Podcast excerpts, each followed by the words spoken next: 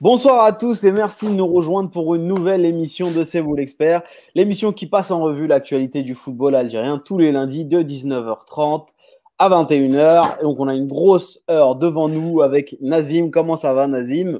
Salam alaikum Yaya, salam alaikum à mes auditeurs. Euh, J'espère que tout le monde va bien, Inch'Allah. Ravi de vous retrouver après une semaine d'absence. Sidi, comment ça va? Salam alaikum, à tous. Je suis très très euh, très très content comme d'habitude avec vous et en particulier euh, de refaire une émission avec euh, celui que je n'hésite pas maintenant à appeler le meilleur d'entre nous, Abkader, avec qui ça fait un bon moment que je n'ai pas fait d'émission. Euh, ça doit faire, je dirais, trois semaines, un mois et, que, que, le temps fut long pour moi, loin de Abkader. Et voilà, Abdelkader qui est là. il faut savoir que c'est une petite star hein, sur les réseaux sociaux, sur Twitter. Euh, on m'envoie des messages, regarde ce qu'il fait Abdelkader, euh, euh, faut le tenir le gamin, etc. J'ai dit bon, c'est compliqué quand il a à peu près mon âge, hein, donc il va falloir respecter un peu plus le nom d'Abdelkader.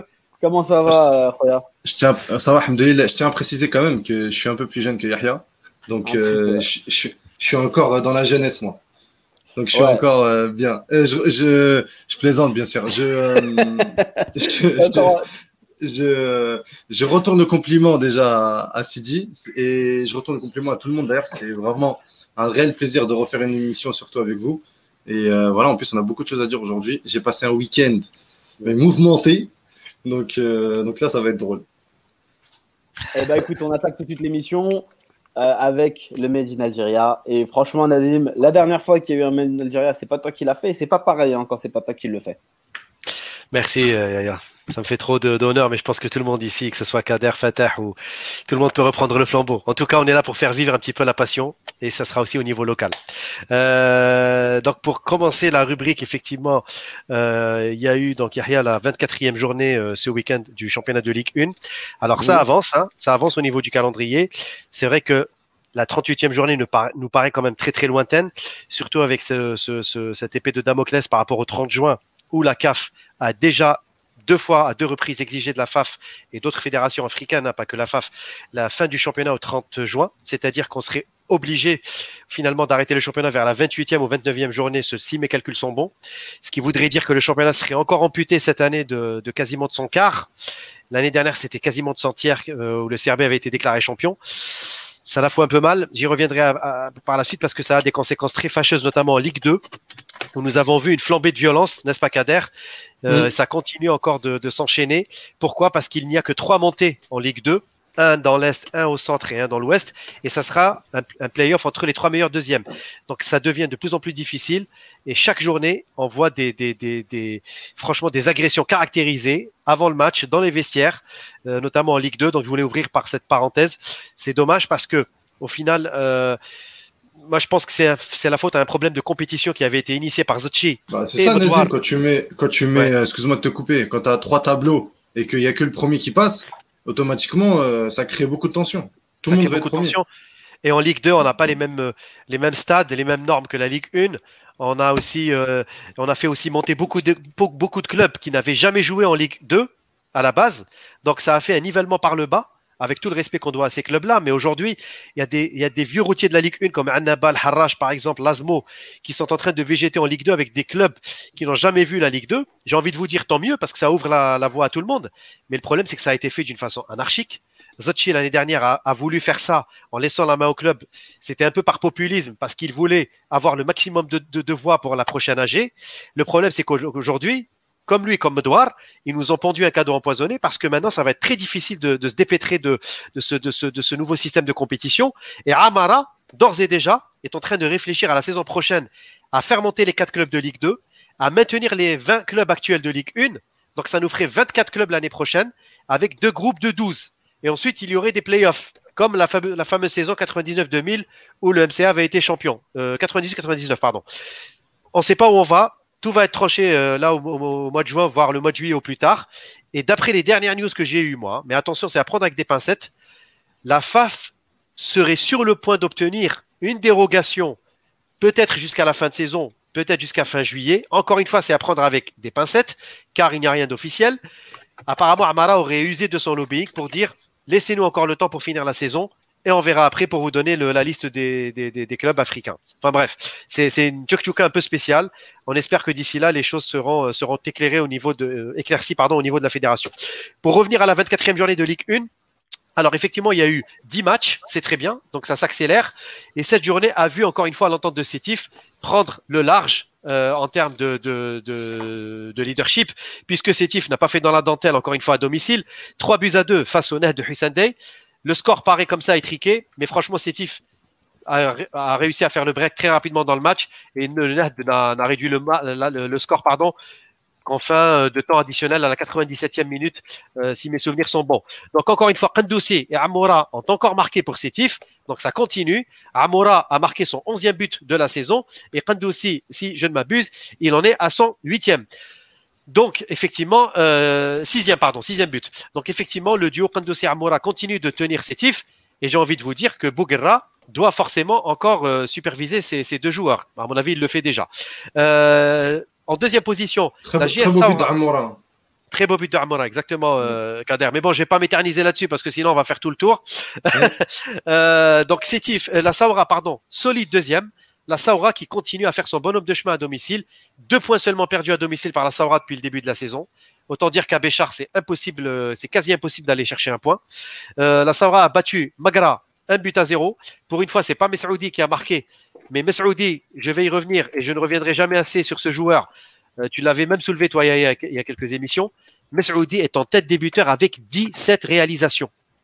17 réalisations en seulement 24 matchs. C'est l'équivalent de 0,75 buts par match. Ben, j'ai envie de vous dire, ben, euh, j'espère le voir aussi en équipe nationale locale et pourquoi pas en Coupe arabe des Nations. En tout cas, voilà, c'est un joueur vraiment à suivre.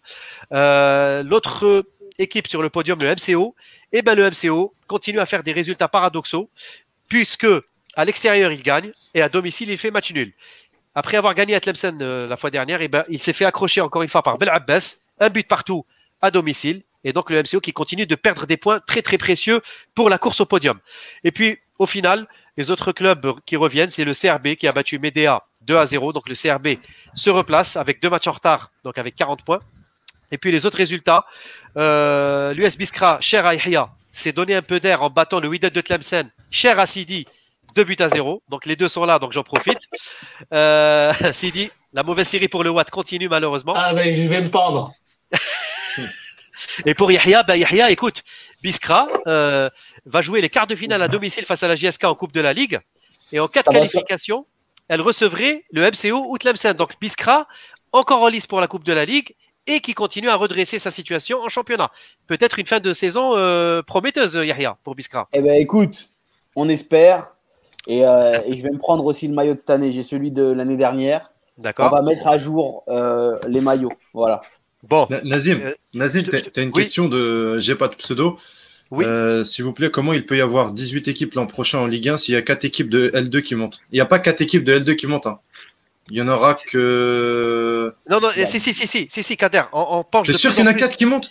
Oui, on penche de plus en plus pour ça. Pourquoi? Parce qu'il y a un vainqueur de chaque division, donc centre, est et ouest. Donc ça fait, 3. Plus un, un meilleur deuxième qui serait probablement sélectionné au meilleur classement ou au playoff. Et donc ça mhm. nous ferait 4. Et donc on maintiendrait. Attends, une fois, encore une fois, c'est avec des pincettes, c'est pas encore sûr. Donc les 20 clubs plus les 4, ça nous ferait 24, puisqu'il n'y aurait pas de descente.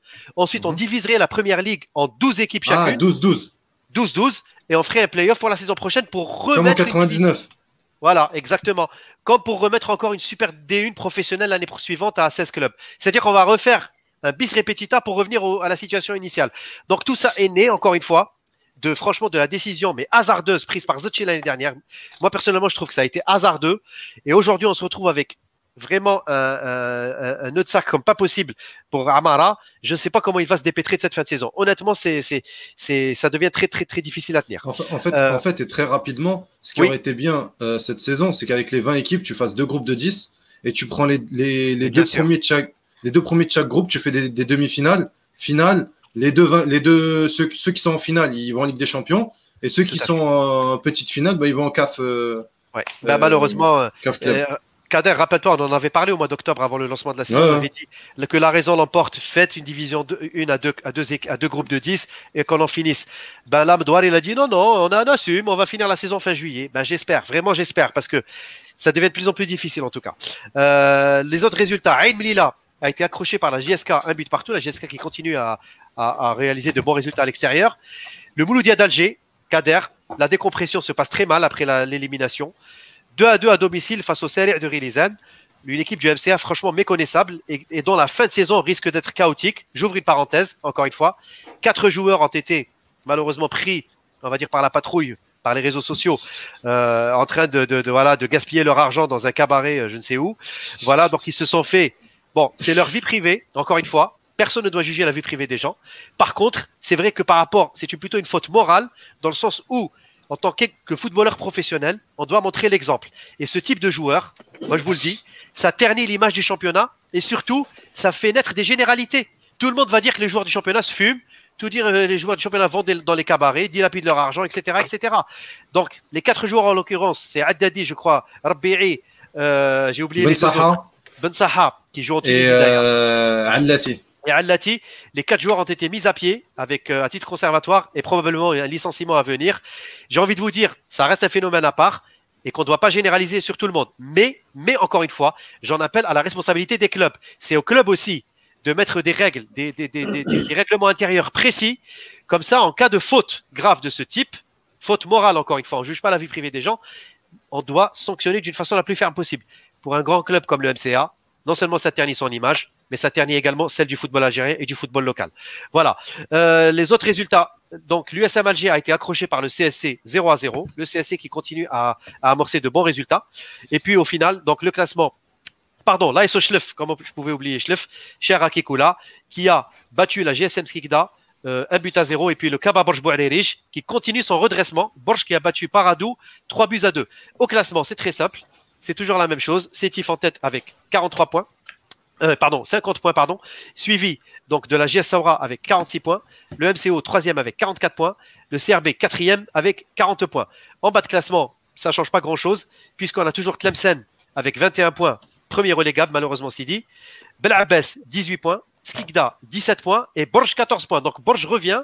Et la course pour le maintien est loin d'être jouée. Voilà. Euh, une petite parenthèse pour les Coupes d'Afrique, pour les Coupes d'Afrique Kader.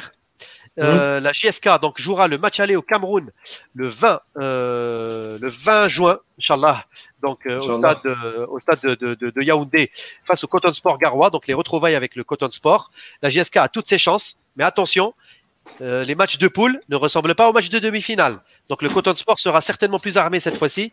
Donc il faut prendre le match d'une autre manière. Et le- Oui. Le, le retour sera au 5 juillet. hein. Au 5 juillet, tout à fait.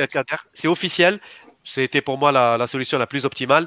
Euh, donc le match retour, ce sera au 5 juillet, le 27, Inch'Allah, euh, du mois. Et puis juste un mot sur la Coupe de la Ligue. Les quarts de finale auront lieu ce vendredi 4 juin avec quatre matchs. Magara qui recevra Sawara, MCO qui recevra euh, Tlemcen, euh, Biskra qui recevra la JSK et l'USM Alger qui recevra l'Olympique de Médéa. Les demi-finales sont prévues, elles, le mercredi 8 juin. Voilà pour être complet sur le Made in algérien, mon cher euh, Yahya. Juste un dernier mot. Merci. Un dernier mot. J'ai lu tout à l'heure que il y a un journaliste qui disait juste que il se pourrait qu'un joueur du MCA ait été contrôlé positif euh, au dopage euh, au match de Ligue des Champions face au Wydad. Les auditeurs me corrigeront si c'était pas ce match-là, mais et apparemment lui il dit que c'est le joueur commencerait par un B. Donc euh, Ah. le nom commencerait par un B. Donc à, à vérifier. Je parle au conditionnel parce qu'on est sûr de rien encore mais à vérifier. Et puis euh, là, il y a un Juste auditeur qui, que, je connais, que je connais, qui est supporter du MCA, Idriss, Oui. qui nous dit que Bourdim va être mis à, mis à pied aussi et Harrak va suivre aussi. Harak. Yahya, euh, juste un petit carton rouge quand même. Le racisme est de retour dans le football algérien. Malheureusement, c'est pas une nouveauté. Euh, Il y a un joueur du NC Magra euh, qui a été donc effectivement euh, chahuté à Béchar. Enfin, pour le, chahuté, c'est un mot qui n'est pas très fort. C'est Soumala, c'est le joueur du malien du, NC Magra qui a été apparemment donc insulté à Béchar au point où le président de la fédération algérienne de football, euh, Sharafdin Amara, a mis un communiqué aujourd'hui sur le site de, la fédération pour, justement condamner les dérapages euh, dont a été victime le, joueur. Et encore une fois, j'ai envie de vous dire, malheureusement, dans le championnat d'Algérie, c'est pas quelque chose de nouveau par rapport aux joueurs africains. Parfois, c'est un peu dans les mœurs, malheureusement, euh, au niveau euh, du championnat d'Algérie. Je pense que là, en plus, avec le huis clos, moi, ce qui me choque, c'est que c'est des matchs à huis clos. Donc, si les supporters ne sont pas au stade, qui aurait pu proférer des insultes de ce type-là? Moi, honnêtement, je lève mon carton rouge encore une fois. C'est pas normal. Kuluna Sawasiyatun. Euh, c'est pas normal. Aujourd'hui, on a des joueurs africains qui jouent chez nous. Ils sont les bienvenus dans leur pays. Euh, L'Algérie est une grande terre qui accueille toujours tout le monde. Et c'est pas normal qu'aujourd'hui, on puisse vivre ça en Algérie. Quand on voit ça en Italie, en Espagne, on s'étonne pas. Mais quand on voit ça en Algérie, moi, je vous dis sincèrement, en tant que musulman, ça me choque terriblement. Et j'espère vraiment, vraiment, je lance un autre carton rouge, stop au racisme. Stop au racisme, stop au racisme. C'est haram, haram, haram. Notre religion l'interdit. Et en plus de ça, même humainement parlant, c'est tout simplement prohibé. On ne peut pas faire ce genre de choses et on ne peut pas les accepter. Et j'en appelle même à la fédération et à la ligue pour prendre des sanctions contre les clubs contrevenants et soit par des fortes amendes, soit par des, par des pertes de match sur tapis vert. C'est la moindre des choses. Voilà. Se joint à toi. Euh. Merci, merci Nazim pour ce point. Euh, de toute façon, le racisme est une honte, peu importe euh, où, qu'il soit. Et, c'est vrai que ça nous peine d'autant plus en, Algérie, puisque c'est le sujet duquel on, traite aujourd'hui. Donc évidemment que c'est un fléau qui doit être totalement annihilé. les amis, on va passer à autre chose. Le Made in Algérie étant terminé, on va parler à un événement euh, qui a marqué beaucoup d'Algériens, c'est la finale de Ligue des Champions, puisque euh, le capitaine de la sélection algérienne de football disputait cette finale euh, avec Manchester City contre Chelsea. Qu'est-ce que vous avez pensé de la prestation de, de Riyad Mahrez durant cette, cette finale-là? Et, qu'est-ce que vous avez pensé du match en général? Sidi, on te laisse la parole, t'as pas trop parlé. Ah, pourtant, j'avais des choses à dire sur le Watt, mais j'ai préféré me taire. Euh, non, bah, qu'est-ce que vous voulez que je vous dise? Moi, j'étais extrêmement, euh, extrêmement déçu euh, par sa prestation, certes, mais après, on en a discuté longuement. Il, a, il a des circonstances atténuantes. C'est pas, c'est pas Riyad Mahrez qui est passé à côté, c'est Manchester City qui est passé à côté. Enfin, j'ai même envie de dire c'est Guardiola qui, qui, est passé à côté. Il était, il était malheureusement dans une configuration euh, qui ne lui permettait pas de, de briller, qui ne lui permettait même pas euh, de pouvoir s'exprimer. Euh, il a eu quelques, euh, quelques, enfin, j'ai même pas envie de dire occasion, mais il a eu quelques possibilités. Il était pris en entonnoir. Euh, voilà, c'était difficile pour lui. Et, et, ironie du sort, malgré tout, et comme quoi la gloire parfois, ça, c'est une question de centimètres ou de millimètres. il était pas loin à, la dernière seconde de, de devenir un héros. Euh, donc voilà, je, suis triste. Je suis triste pour lui, euh, plus que pour Manchester City, parce que, bon, évidemment, nous, on, on est supporters de Manchester City parce que Riyad Mahrez est un joueur de Manchester City. Demain, quand il sera au Real de Madrid, on sera supporter du Real de Madrid. Mais, euh, mais voilà, moi, j'étais déçu pour lui parce que parce qu'on joue pas une, une finale de Ligue des Champions tous les jours. Et, et c'est con, pardon, et c'est dommage euh, de les jouer dans, dans, dans, dans un contexte comme celui-là, euh, quand, on, quand on coach, voilà, fait des essais tactiques, bouscule, euh, bouscule ses, ses convictions, enfin pas ses convictions, mais ses. Excusez-moi, j'ai oublié le mot, mais. ses certitudes. Voilà, bouscule ses certitudes le jour d'une finale. Voilà, il, ça, voilà, je dirais que Riyad Mahrez, sur ce match-là, est un dommage collatéral. Après, ce n'est pas le style de joueur qui est capable, dans ces conditions-là, euh, de, pouvoir, euh, de pouvoir briller. Azim ou Abdel pour réagir Abdel Ouais, vas-y. Euh, bah, concernant la finale, bah, moi j'étais comme tout Algérien, j'étais à fond derrière City malgré ma déception de ne pas voir le PSG en finale de Ligue des Champions. bah du coup, je vais rejoindre Sidi sur le fait que voilà Guardiola, pour moi, il a, euh, il a encore ses, ses, je sais pas, je crois il y a quelqu'un qui lui parle dans sa tête. Il a vraiment une part, genre il, il a son cerveau qui est coupé en deux et qui lui dit fais ça, non fais pas ça, fais ça, je te dis, non fais pas ça, fais ça. C'est l'entraîneur du Watt. Ouais, je sais pas, ouais ça doit être ça, mais mais non, mais c'est vrai que la première mi-temps, euh, Mahrez, il a eu beaucoup de mal parce que Chelsea, euh, et avec Chilwell, justement, qui le connaît très très bien, il a, il a évolué avec lui euh, à Leicester. Euh, Chelsea euh, bloquait vraiment bien le couloir droit. Et du coup, tu avais City qui, qui forçait un petit peu couloir gauche. Du coup, il n'a pas eu de. Mahrez, en première mi-temps, on ne l'a pas vu. À part, je sais pas si vous vous souvenez, l'occasion qu'il a sur la passe en retrait de Walker ou de De Bruyne, je crois, où tu as l'impression qu'il y croit pas trop, en fait. Et il a un petit peu la ah. même en deuxième mi-temps. Ouais, quand, il plonge. tu as l'impression que sur ces deux occasions-là, celle-là en première mi-temps et l'autre en deuxième, l'autre où, euh, pareil, un, un centre en retrait, et Chilwell lui passe devant justement et prend le ballon.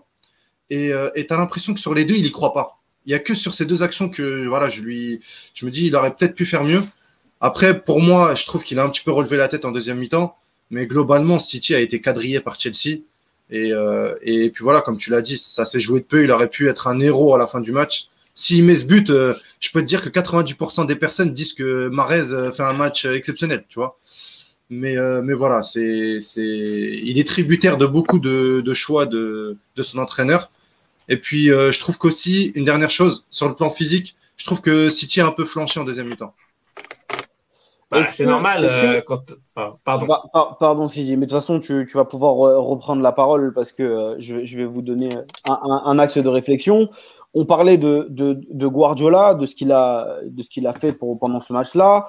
Euh, il a pris quand même beaucoup de risques. On a clairement vu que son équipe, elle manquait d'équilibre.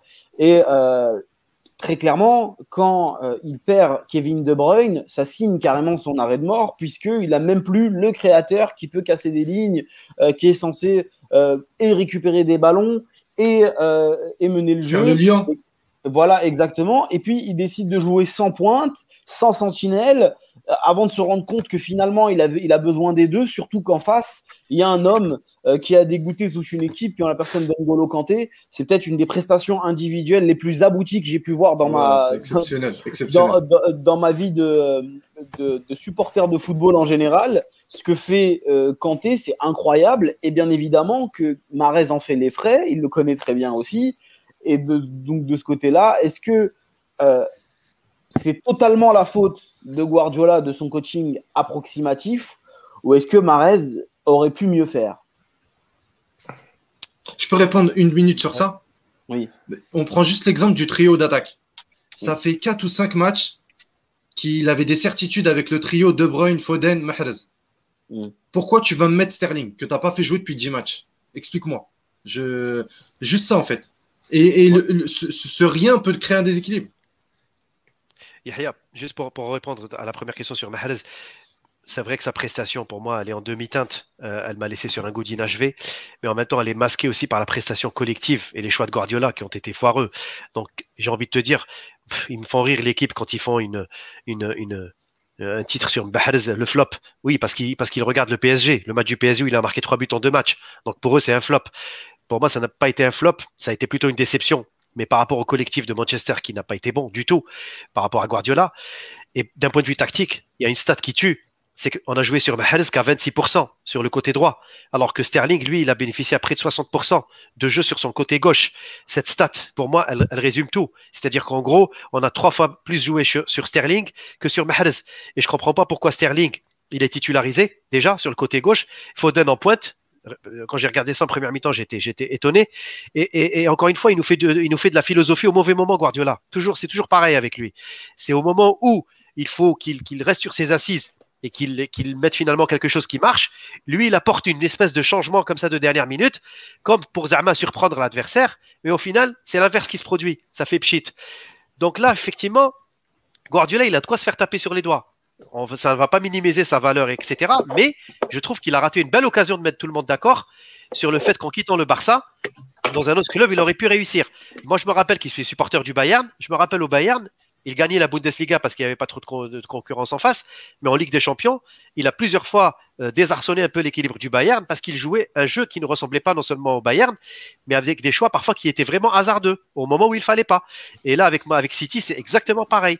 Donc Mahrez, au final, c'est une déception pour nous parce que son occasion à la dernière minute, si elle rentre, elle change, elle change toute sa carrière. Et puis, je pense, il y a un autre phénomène, on n'en a peut-être pas assez parlé, on a trop parlé aussi de sa comparaison avec Madjer, avec la légende, etc. Moi, je pense que quelque part, c'est quand même une mauvaise pression. Parce qu'au final, eh ben, je pense que à trop lui dire oui, tu vas rentrer dans le Panthéon, tu vas être dans le avec Mahrez, avec et compagnie dans le Panthéon, eh ben, euh, je pense que inconsciemment, ça peut jouer aussi. C'est une forme de pression. Après, je pense pas qu'à son niveau, ça joue énormément, mais euh, c'est, ça, pèse quand même comme ça dans un coin de sa tête, ça, peut devenir pesant. Donc moi, ce que je dis au final, on va pas le blâmer. Il a, perdu, à l'instar de son équipe. C'est son équipe qui était dans un, jour sans. Et moi, j'ai envie de vous dire, j'ai jamais vu un perdant qui a mis autant de monde d'accord. Parce que franchement, il y a eu des perdants en finale de Ligue des Champions où on avait un peu de compassion pour le perdant. Moi, personnellement, j'avais aucune compassion pour City. Parce que pour moi, il ne méritait pas de gagner cette Ligue des Champions, tout simplement. Vas-y, Sidi, je t'en prie. Euh, non, non, juste deux, jours, euh, deux choses euh, rapides. la première, c'est, et je voulais avoir votre avis, mais est-ce que la, première mi-temps de Manchester vous a pas rappelé l'époque de l'équipe nationale avec Gourcuff à l'extérieur? Dans quel sens, Sidi? Dans le sens où No Man's Land, voilà, no, voilà, enfin, no Man's Land au milieu, euh, on joue, on se fait euh, transpercer et, et, à chaque contre-attaque, euh, on est à deux doigts de prendre un but. Ouais, bah ça a été ça. on, sent même en deuxième mi-temps. Quand tu regardes Pulisic, il a deux occasions. Moi, je me souviens parce que j'ai regardé le match. J'ai pas, pas regardé le match. il rate la manquable. il rate la manquable. Quand, Pulisic il rentre, parce que moi j'ai tendance, j'ai souvent tendance à dire que Werner avec ballon, il est nul, mais sans ballon, il te fatigue une défense. C'est-à-dire que pendant 70 minutes ou 80 minutes, il va te faire les bons appels, il va te faire le bon effort, il va te fatiguer la défense. Et ensuite, quand tu rentres Pulisic, qui a une, c'est le, le, mec, le, c'est l'un des meilleurs joueurs de cette saison à Chelsea. D'ailleurs, j'étais très étonné de ne pas le voir titulaire euh, euh, dans cette finale. Euh, il a une rapidité, il a une vitesse exceptionnelle. Et, et d'ailleurs, j'étais super étonné de voir que devant le but, il était, voilà, il a raté deux occasions. Oui, sur, l'accélération de, de, l'allemand, Advert. C'est ça, exactement. Mais ouais, il y avait, il y avait un no man's land. Et, ça, on peut, le, dire, c'est que Guardiola, je comprends pas le fait de ne pas avoir titularisé euh, Fernandinho. Alors, qui, qui se passe d'un faux neuf Qui se passe d'un neuf Il l'a déjà fait et ça a marché, à la rigueur, ok? Mais qui met pas, qui mettent même pas de 6, c'est vraiment, c'est ça qui m'a le plus euh, étonné, quoi. et, et, je voulais rapidement revenir sur le propos de Nazim. Euh, Nazim, euh, que j'adore, euh, avec qui j'ai passé beaucoup de bons moments de, en regardant l'équipe nationale. Néanmoins, je suis pas d'accord avec lui sur, sur la comparaison avec Madjer. Avec Moi, je pense que Marez, euh, je pense que Marez, c'est pas quelque chose qui a, qui a été important pour lui. Il vient quand même d'une génération qui n'a pas vu jouer les Belloumi, Madjer. Enfin, moi-même, je les ai à peine vus jouer. Et, et, et je pense pas parce que euh, tu disais ouais euh, le fait de les rejoindre au Panthéon il y est déjà en fait euh, au Panthéon avec eux en fait. Oui bah, on, a parlé, on, a parlé, de cette Ligue des Champions pour le pour oui non mais peut-être pour Madjer mais mais je parle pas en termes de talent intrinsèque hein, mais en termes de palmarès il est déjà au-dessus il est déjà au-dessus de tout le monde. À part à part Madjer il est déjà au-dessus de tout le monde. Donc je, je, pense très honnêtement que de par sa génération et, et, de par son palmarès, je pense qu'il est au-dessus de tout ça. Et, et je me trompe peut-être, mais je pense qu'en termes de but plus passe décisive, ça doit être l'un des joueurs algériens les, les plus décisifs de l'équipe nationale.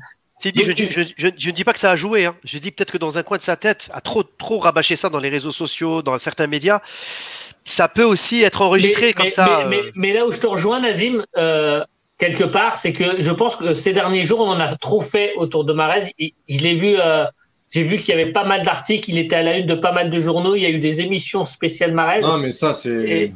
J'allais y venir, c'est dit, j'allais y venir. Voilà, c'est bon, bah, le, le, jeu médiatique. Euh, Riyad le jeu médiatique. oui, oui, oui, mais, mais peut-être que pour une première finale, euh, peut-être que dans un contexte comme celui-là, euh, peut-être que c'était trop, peut-être que peut-être pas. J'ai quand même, il y a quand même une partie de moi qui me dit que Marès, de par son parcours et de par sa façon d'être, c'est quelqu'un qui est imperméable à la pression, euh, mais peut-être pas tant que ça finalement. Moi, je pense pas que ce soit une question de, pression, très honnêtement. Je pense que c'est une équipe qui est passée à côté de sa finale. Manchester City, c'est une, équipe de marathon, d'accord, d'une régularité incroyable. Et il est arrivé dans la saison. Mm. Moi, j'ai rarement vu, par exemple, le Bayern Munich en Bundesliga être critiqué sur euh, des points spécifiques dans la saison où le jeu, le niveau de jeu baisse, où ce qui est proposé est pas forcément top et où tu finalement tu gagnes des matchs sans trop savoir pourquoi parce que finalement tu as, les joueurs de qualité supérieure. Euh, c'est ce qui s'est passé avec Manchester City. Ils ont dominé évidemment la première ligue de la tête et des épaules et pourtant on a quand même trouvé des choses à dire sur les choix de Guardiola, sur le jeu de Manchester City et nous-mêmes euh, pendant une période de la saison on ne comprenait pas pourquoi il ne faisait pas jouer Riyad Mahrez et pourquoi il faisait tant de changements etc etc. Donc je pense que Manchester City est une équipe qui est passée à côté de son match et à l'image de son équipe Riyad Mahrez est passé euh, également à côté de son match. Et ça arrive, euh, pour gagner des finales, il faut aussi en perdre. Euh, il ne peut pas, peut pas gagner tout le temps, c'est le jeu du, euh, du foot. Mais du coup. On peut aussi en gagner sans jamais en perdre. Hein. Oui, bien sûr, mais ça arrive. Euh, Est-ce qu'on peut apporter une précision, Yahya? Oui. Juste pour rappeler justement ce contexte de finale qui est particulier. depuis que je crois la création de la Ligue des Champions, c'est-à-dire en 93, il n'y a pas une équipe qui a remporté le titre lors de sa première finale. Hmm. C'est-à-dire qu'à chaque fois qu'ils arrivent en la première finale, ils la perdent. Donc c'est aussi, ça explique aussi que voilà, c'est une finale, ça se joue, c'est un truc particulier qui fait que, que voilà, c'est totalement. Et n'oublions pas que Tuchel l'année dernière est en finale. Exactement. C'est sa deuxième finale en deux ans, ça, ça joue forcément. Et, euh, évidemment euh, qu'il y a des leçons à en tirer. Mais maintenant, comme tout grand champion, il va falloir se remettre de cet épisode-là. Est-ce qu'à votre, est qu'à votre avis, Riyad Mahrez va être touché par cette euh, finale perdue? Et est-ce que, euh, est-ce que Belmadi aura un rôle à jouer euh, dans, dans le moral du joueur pour le remettre d'aplomb? Moi, je, je, pense, qu'il sera touché, mais voilà, c'est un joueur professionnel, il en a vu d'autres, c'est pas sa première désillusion. Moi, je pense très sincèrement que son parcours, c'est aussi une force. je pense que ça l'a forgé. je pense que c'est certainement euh, au sein de l'équipe nationale et, même au sein de la première ligue, l'un des joueurs qui a le plus gros mental. Moi, à ce niveau-là, je m'inquiète pas pour lui. Euh, et, sur la deuxième partie de ta question concernant euh, euh, peut-être un peu quand il va arriver au, regroupement, mais, mais très honnêtement, il, va, il va lui renouveler sa confiance. Mais très honnêtement, je ne vois pas en quoi Belmadi l'aiderait là après une finale de Ligue des Champions perdue. Je pense que le moral de Riyad Mahrez se suffit à lui-même. Je rejoins complètement Sidi là-dessus. Je ne pense pas que Mahrez soit un joueur qui va patauger sur, sur une finale perdue. Bon, voilà, comme, comme tous les grands joueurs, entre guillemets, la, la, la, déception, elle, euh, voilà, elle est là. Elle va durer peut-être cet été à la rigueur. Et puis dès le mois d'août, euh, à la reprise, ça y est, hein, euh, c'est des joueurs qui sont quand même aguerris, qui sont préparés, c'est des compétiteurs à toute épreuve. Ils perdent une finale, ça peut, vous m'auriez dit une finale de Coupe du Monde ou là une finale d'Euro ou là de, de Cannes, oui. c'est quand même une finale de Ligue des Champions. Oui, oui, oui, oui, Kader, oui. Mais ça laisserait plus de séquelles parce que ça se joue tous les deux quatre ans. Là, c'est tous les ans. Il est quand même dans un club où il peut encore rejouer une finale, je pense. Après, voilà. Oui, pendant l'été, je pense qu'il va encore mettre du temps un peu à. D'ailleurs, je me, je me pose même la question sur le prochain stage de l'équipe nationale, comment il va être. Mais en tout cas, au moins, cet été, il va être un peu affecté. Mais après, ça va repartir. Je me fais aucun souci pour lui. Moi, je pense que pareil que vous, dans les premiers moments, c'est-à-dire les premiers jours, il va peut-être y repenser et tout. Mais de par son mental à lui et de par son parcours, je rejoins Sidi, je pense que, et de par le, le, contexte, tout joueur qui a joué une finale, généralement, tu as l'impression que ça le rebooste. À être arrivé à ce stade de la compétition, ça le rebooste pour revenir à ce stade de la compétition. C'est-à-dire pour revivre ces sensations-là. Donc je pense que ça peut être que du bonus pour, euh, pour Mahrez. Après, pour Belmadi, je pense que Belmadi, il a toujours joué un rôle dans, euh, dans l'ascension de Mahrez depuis qu'il est euh, sélectionneur national euh, et même dans sa métamorphose sur le terrain. Donc je pense qu'il aura aussi un rôle psychologique. Il va l'aider. il va avoir incontestablement, il va avoir un, rôle psychologique dans les premiers jours. Et puis après, ça devrait filer pour, pour, pour les échéances à venir et notamment les qualifications à la Coupe du Monde. Moi, je pense que totalement que, que Belmadi va avoir un discours pour, pour Riyad Mahrez et que Riyad va l'écouter parce qu'il le considère comme un grand frère et parce que mm. il l'a dit, euh, il le met au même niveau euh, que Guardiola dans sa capacité à le faire progresser. Donc, euh, je pense totalement qu'il aura évidemment un rôle à jouer dans tout ça. En parlant de Belmadi, la transition elle est toute trouvée parce que l'autre actualité chaude récente qui était tant attendue et tous les jours Abdelkader attendait comme on attend le facteur la liste de Belmadi avec un, avec un ultimatum. Euh, on aura la liste tel jour. Ça, c'était très, très plaisant à suivre sur Twitter.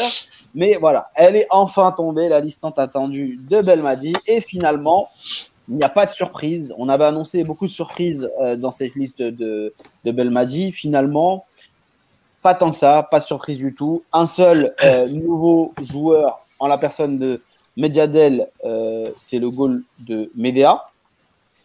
C'est tout. Voilà, donc quatre, gardiens. Et puis après, pas de, pas de nouveauté. On a les retours importants. On a une absence importante en, la personne de celle de euh, Brahimi, que plus personne finalement ne semble regretter. Euh, voilà, ça m'avait un peu, euh, moi, ça m'avait un peu fait chiquer lors de la sortie de la liste que personne ne s'étonne de la. De Mais tu sais que il y, a rien. Tu sais qu'en mars, il n'y a aucun journaliste qui a posé la question à Ben Madi sur Brahimi. Personne. Voilà. Donc là, c'est acté, en fait. C'est exactement ça. On aurait pu dire euh, à cette période-là que euh, Brahimi n'était pas en forme, etc. etc. Mais euh, là, on était peut-être en droit, je ne sais pas, de voir Brahimi. Ça n'aurait peut-être pas choqué. Mais moi, ce que je trouve intéressant, c'est que personne n'a relevé son, son absence du tout. Donc, la page semble tourner pour lui. En tout cas, il n'est plus d'actualité. Les amis, Qu'est-ce que vous avez pensé euh, de, cette, euh, de cette liste de, euh, de Belmadi et qu'est-ce que vous avez pensé des joueurs Qu'est-ce que vous pensez des joueurs qui sont, qui sont appelés? Abdelkader, je sais que tu es chaud sur cette, ce sujet. Pour paraphraser, j'espère qu'il y a des fans de Malcolm ici. Pour paraphraser Dewey dans Malcolm, qui disait Je ne m'attendais à rien, mais je suis quand, même, déçu. Donc, non, plus sérieusement, je vais commencer par les choses positives. Il y a quand même des choses positives dans cette liste. Euh, la présence de Abdelrahman Medjadel de, de l'Umdiya, ça prouve que euh, néanmoins le staff euh, commence à travailler euh, sur l'avenir euh, côté gardien parce que on a quand même trois gardiens qui dépassent les 35 ans, je crois. je vais pas faire le menteur, je connaissais pas Medjadel. Je je suis pas l'Umdiya, honnêtement, je je peux pas vous dire. Donc ça sera avec plaisir de le voir lors de ce stage avec l'équipe nationale. je peux je peux juste intervenir. Medjadel, je début de saison, il a fait quelques parcours intéressants. Il, en fait, il tournait avec l'autre gardien de Médéa. Mais je sais pas si vous avez vu le match du MCO face à Médéa, où il y a eu 0-0. Boguera était présent. il a fait un gros match. Ouais. Voilà, il a, il a tout arrêté. Des, des lucarnes, il a, il a tout sorti. Donc effectivement, je pense que ça a dû peut-être être un déclencheur pour. pour non, moi, moi je, je, je vais pas vous le cacher. Moi, je suis le championnat national, mais je regarde les gros clubs et Constantine, parce que c'est le club de ma ville. Mais sinon, je regarde pas les autres. Euh, ensuite, euh, côté positif, bah, il y a, il y a la concurrence offensive ça prouve qu'on a un vivier quand même. Avec le retour de Zinedine Ferhat, le retour d'Adamounes, euh, la présence d'autres joueurs aussi. Euh, on peut citer Blaili, Zel. Euh, voilà, on, a, on a quand même un vivier assez important. Là où je, je suis un petit peu déçu, c'est la persistance dans certains joueurs qui, pour moi, euh, soit ont atteint un niveau qui ne, enfin pour moi, ça rentre pas dans ce que veut faire Belmadi. Euh, je cite Mehdi Zefan, Ayoub Abdellaoui. Euh, ces joueurs-là, j'ai rien contre eux, hein, mais Zefan, on a bien vu que autant défensivement qu'offensivement, il, il apporte pas les garanties euh, nécessaires euh, au niveau. Et quand on voit aujourd'hui le niveau de l'équipe nationale, bah, on peut se dire que voilà, c'est honnêtement et surtout, pourquoi je dis ça? Parce que il y a l'ascension d'Hakim Zedatka avec le Clermont Foot, qui est quand même intéressante. Et c'est quand même un joueur qui s'est très vite décidé, qui a tout de suite dit qu'il voulait jouer pour l'Algérie. Euh, Belmadi avait, euh, avait euh, s'était exprimé sur lui en conférence de presse et il a dit qu'il attendait des améliorations du joueur.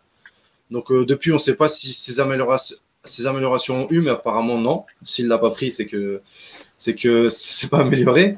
et dernière dernière chose, très content du retour de Boudaoui parce que justement, ça pourra nous permettre de, de voir si s'il pourrait justement avoir une place de titulaire et s'imposer au milieu de terrain. Et un peu déçu de toujours la présence de Habib Guedjura. Voilà, c'est. Je pense que je pense que Guedjura, je pense c'est pas pour un problème sportif. Je pense qu'il le prend pour euh, l'osmose dans le groupe. Je pense qu'il a un très grand rôle Guedjura dans la bonne marche du groupe. Je pense. Hein. Après, je peux me tromper. Donc voilà. Sidi, tu fais non là de, avec ton. Non, euh, sur, sur Guedjura, moi je, vais, je vais rebondir rapidement. Alors, euh, Fervent défenseur de Guedjura. Euh, Alors oui, euh, défenseur de Guedjura. Après, euh, voilà, je suis pas non plus un grand, enfin, je suis pas un fan de Guedjura. Je suis pas, c'est pas, il n'y a pas de poster de Guedjura dans ma chambre. moi, je trouve juste que. Fais ce que tu veux, Sidi. Non, non, non. en fait, moi, je l'ai toujours défendu parce que parce que j'ai toujours trouvé qu'il faisait le boulot, parce que j'ai toujours trouvé qu'on le caricaturait et j'ai toujours trouvé que on s'acharnait sur lui. Euh, concernant sa présence, moi je suis pas contre euh, le fait euh, de, de, de, passer à un autre joueur. Euh, moi j'ai aucun problème avec ça. Je pense que de toute façon il a, il a montré ses limites, en tout cas un petit peu plus sur les sur, sur les derniers mois. Et je pense que que Belmadi est en train de d'opérer une transition, mais une transition en douceur. Euh, il est il, là il a testé il a testé Zerouki. Je, moi mon petit doigt me dit qu'il va tester euh, Boudaoui, je pense que voilà, il, teste, mais il garde quand même, euh, il garde quand même Guedjura sous le coude parce que parce que euh, même si c'est pas Busquets, il apporte quand même des garanties.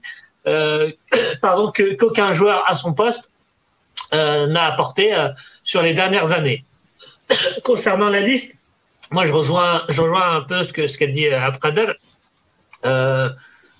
Abkader. voilà, c'est une liste sans surprise, c'est une liste à laquelle on s'attendait. Moi, je regarde, je regarde comme Abkader la présence de, de Zéphane, euh, voilà, moi j'ai dit un petit peu pour rigoler sur Twitter que c'était certainement un gentil garçon avec qui on pouvait euh, passer de bonnes soirées karaoké. Euh, le problème, c'est que le problème, c'est que voilà, c'est pas pour des soirées karaoké qu'on le convoque, mais c'est pour aller au charbon. Et, pour aller au charbon, j'ai quelques doutes sur lui, mais c'est pas le seul. Il y a aussi Abdelawi, comme, tu as très bien dit. Rezal, mais bon, Rezal, au vu de, moi je suis pas fan, mais au vu de sa saison, il est c'est difficile de, de, de, s'en passer. Euh, moi, je suis pas déçu. Je suis content du retour de Farhat parce que moi, j'étais très dur avec Farhat à une époque et, et c'est un joueur qui m'a cloué le bec et j'espère que tous les joueurs que je critique me cloueront le bec. Mais en tout cas, il va, il, va apporter de la concurrence. C'est un joueur en plus qui est polyvalent. Je, je, suis hyper, hyper, hyper méga content pour le retour euh, d'Ounas, qui est certainement euh, mon chouchou dans ce groupe, qui, je pense, hein, très sincèrement, intrinsèquement, est certainement le joueur le plus talentueux de l'équipe nationale. Mm. Euh, voilà, j'espère que Belmadi va nous faire euh, des belles compositions, va nous faire des belles équipes, euh, qui aura de l'animation, qui aura du rythme, qui aura de la cohérence. J'espère sincèrement qu'on gagnera ces trois matchs, qu'on sortira avec des convictions et, pas encore, avec encore plus de doutes. voilà, sur les gardiens, moi je suis pas un spécialiste du poste de gardien, donc euh, voilà, je connais pas le nouveau gardien là que, comme toi un petit peu à Prada. Euh, il y a quand même des signes qui montrent que notre gardien euh, préféré, euh, euh, commence à, voilà, à être fatigué, à montrer quand même des signes d'inquiétude. Euh, moi, je serais d'avis quand même de lancer Ukidja qui est en pleine bourre en, en première division, qui est, un, qui est, un, très bon gardien, reconnu en tout cas dans un, dans un championnat, euh, bah, quand même un championnat important. donc voilà, voilà. Une, une, euh. une, petite remarque, je suis un peu déçu, excuse-moi, après je te laisse Nazim. Je suis vraiment un peu déçu de voir que Benasser n'est pas là à cause de sa blessure. j'aurais bien voulu voir, j'aurais bien voulu le voir la, la, la, la paire Boudaoui Benasser. Vraiment, j'aurais bien voulu voir ça au milieu. Oui, Benasser qui, qui, qui, est absent parce qu'il a beaucoup souffert cette saison. Ça, euh, je l'avais dit dès, dès, la sortie de la liste. Il a beaucoup euh, souffert, euh, beaucoup de blessures, blessures musculaires. Ça lui fera le plus grand bien de, de, de se reposer pour euh, attaquer une, une, saison dans laquelle il va disputer la Ligue des Champions avec le Milan. Nazim. C'est finalement le seul événement de cette liste. L'absence de Benasser. Exactement. Je Nazim, qu'est-ce que tu as à dire globalement sur cette liste? Ouais, je ne commenterai pas le, le, retard de cette liste, à part dire que finalement tout ça pour ça. Donc on a réussi à avoir euh, finalement une liste qui me paraît aujourd'hui euh, très, on va dire, logique dans l'ensemble.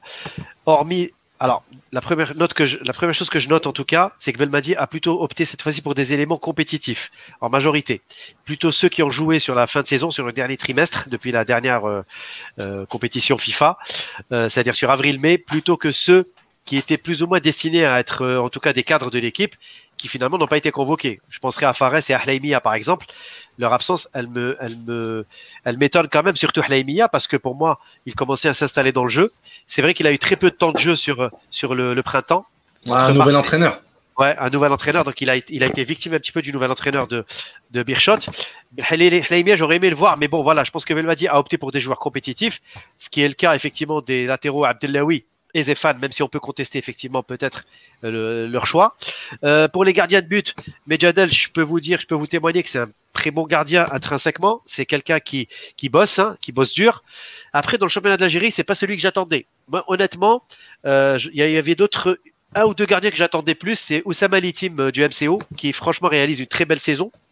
Euh, au niveau au niveau en tout cas local et puis j'aurais pensé peut-être aussi à pourquoi pas même s'il est un petit peu plus vieux Khdaïria de Sétif qui réalise quand même une bonne saison et qui reste aussi un gardien très très aguerri voilà après de la jeunesse Nazim oui, oui, oui, je comprends. Donc Medjadel, il a, il a été plutôt été pris pour sa jeunesse et surtout pour intégrer un peu le groupe et voir un petit peu comment fonctionne une équipe nationale. C'est un peu ça et c'est d'ailleurs très bien.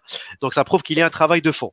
Après, euh, pour les défenseurs, donc à part Zéphane et Abdelawi, encore une fois, comme je vous l'ai dit, qui bénéficient de leur retour au premier plan d'un point de vue compétitif, il a fait un choix euh, sur certains postes de choisir des, des joueurs compétitifs. Pour d'autres, il a préféré plutôt opter pour des valeurs sûres, notamment dans l'axe avec Ben Amri, euh, même s'il a quasiment pas joué cette année ou une saison à blanc. Mais également, je suis très content de, du maintien de Bedran. Ça, on n'en a pas assez parlé. Bedran, je trouve qu'il réalise une très belle saison avec euh, le ST. Il est qualifié pour la demi-finale de la Ligue des Champions. Donc, Bedran, c'est un joueur vraiment à suivre. Et moi, je suis très content de le revoir dans cette liste. Pour les autres, Il fait que de pas de souci. c'est exactement. Et qu'il il n'arrête pas de progresser. Au milieu de terrain, je pense qu'il a repris des classiques. Euh, le retour de Boudaoui me fait très plaisir. Boulaya, bien sûr, qui réalise une superbe saison. Euh, Zerkan aussi, il le mérite. Mais j'aurais peut-être, je sais pas, peut-être euh, un ou deux joueurs de plus dans, ce dans ce poste, enfin dans, dans, ce compartiment-là pour tester encore plus de, joueurs.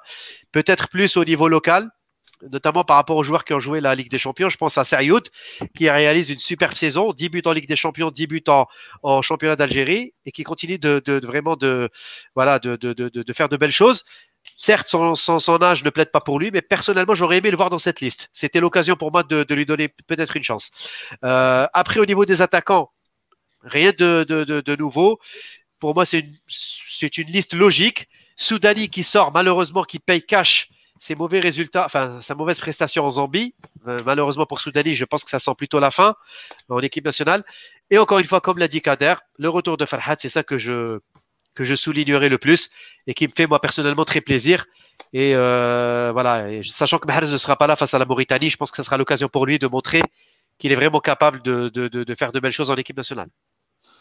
Alors, euh, avant de me donner, parce que je vais donner mon avis sur, euh, sur cette liste, euh, un petit message à Kafling du 04 qui m'a contacté sur, euh, sur Instagram pour, euh, pour l'émission euh, et qui voulait parler du cas Abdelawi, donc qu'on a un peu évoqué en disant pourquoi est-ce qu'on prend Abdelawi alors que ça fait un an qu'il joue en défenseur central et on le prend pour remplacer Ben Sebaini en gros à gauche. Moi, je pense qu'à gauche, il y a un vrai problème au niveau des joueurs et qu'ils ne sont pas tous disponibles. Ça explique en partie la présence d'Abdelawi, mais c'est peut-être aussi juste une question de groupe. La liste, vous ai mis euh, la parce qu'elle a été, euh, voilà, parce qu'elle a été de- demandée. Moi, les amis, été quand j'ai vu cette liste, j'avoue que j'ai un, j'ai une vision un peu différente peut-être du, du grand public. Je ne m'attendais pas à une liste bouleversée. Je pense que euh, Belmadi est a un groupe de champions. Et comme euh, tout groupe de champions, il doit gérer de manière à ce que euh, cette équipe continue de gagner. C'est le cas. Euh, jamais l'Algérie n'a enchaîné autant de matchs euh, avec des victoires. Jamais elle n'a été aussi forte.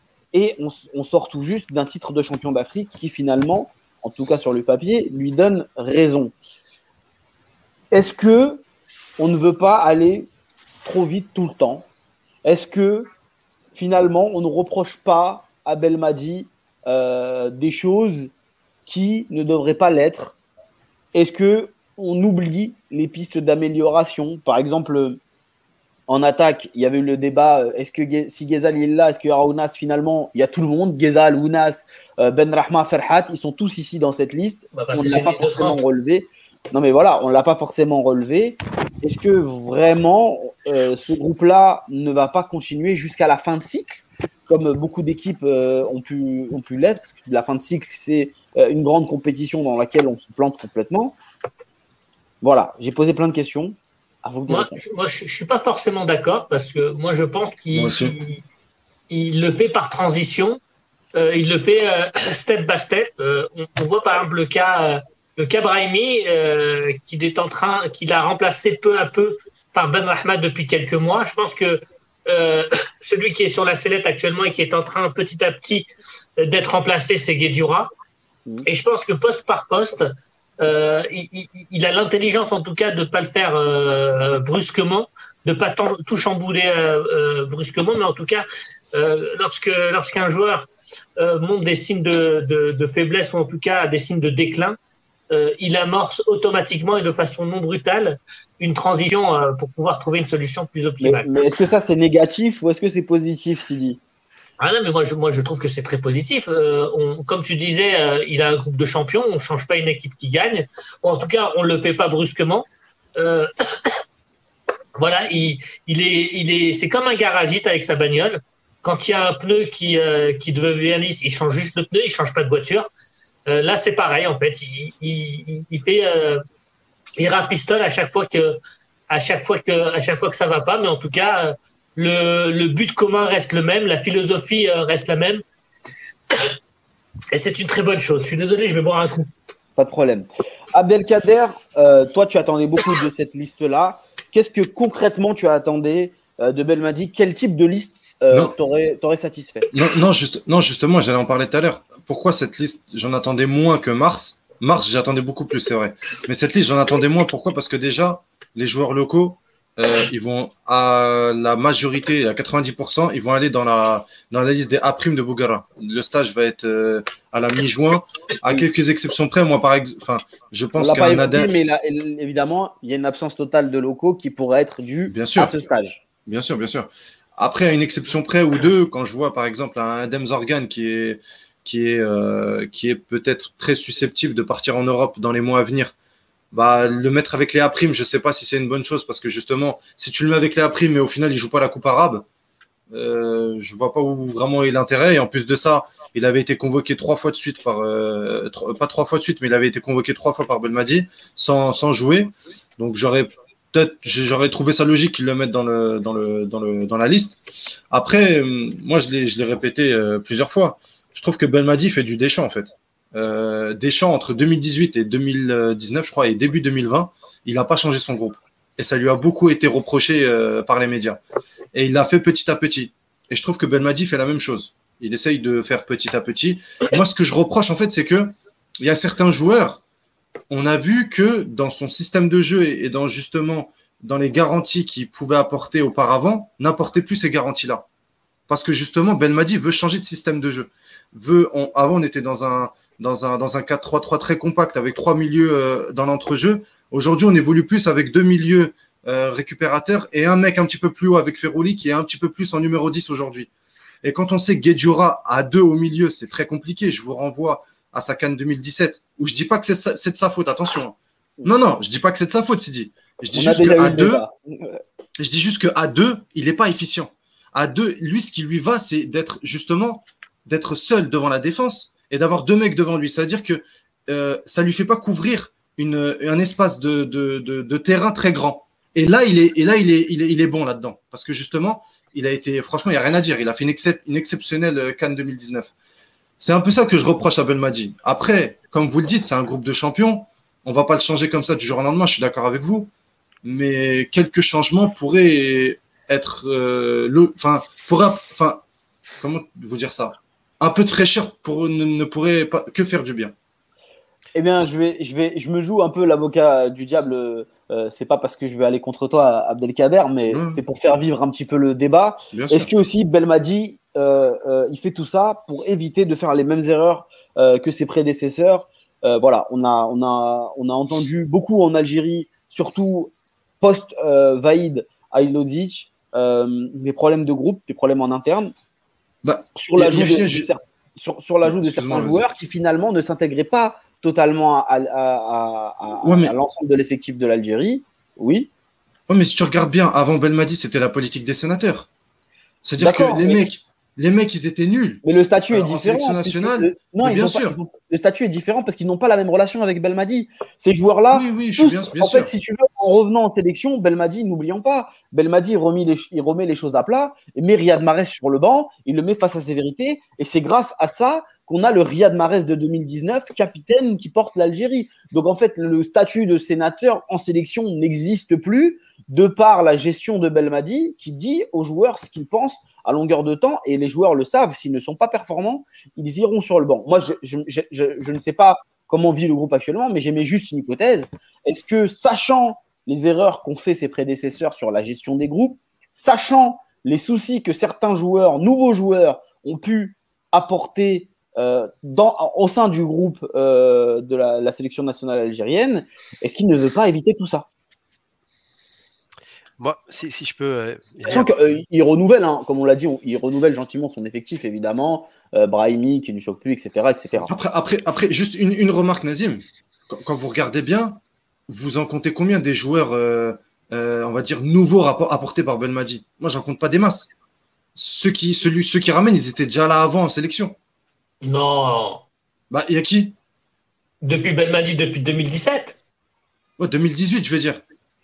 Bah, Les- il a- en, en attaque, en attaque de- comme nouveau, t'as qui? T'as Delors. Sinon, le reste, ils étaient déjà en sélection. Ils avaient déjà au moins une oui, sélection. mais, oui, mais, oui, mais par exemple, un Bounedja, euh, ça n'a rien à voir. Il- il- il- Oui, il- oui, mais bien sûr. Mais il non, non. un- un statut contre- qui est complètement différent. Contre- il avait deux sélections qui remontent on a à- beaucoup- il y a cinq ans.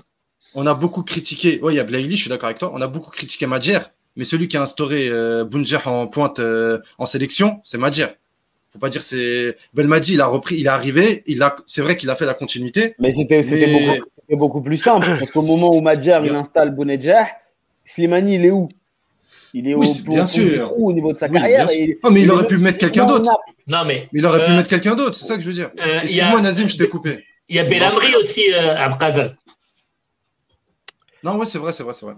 Non, mais je vais réfléchir et peut-être que j'ai tort. Non, mais puis il a, il a, il a rapporté, il a du 109, euh, il y a Zerouki, il y a Touba. Il amène Boulaya très souvent. On a dit que c'était dur d'intégrer ce type de joueur dans, dans la sélection. Boulaya, on le voit très souvent. Ah non, mais Là, je retire ce que j'ai dit, je retire ce que, je Et retire ce puis- que j'ai dit. et puis- Il y a et beaucoup puis, de joueurs en fait.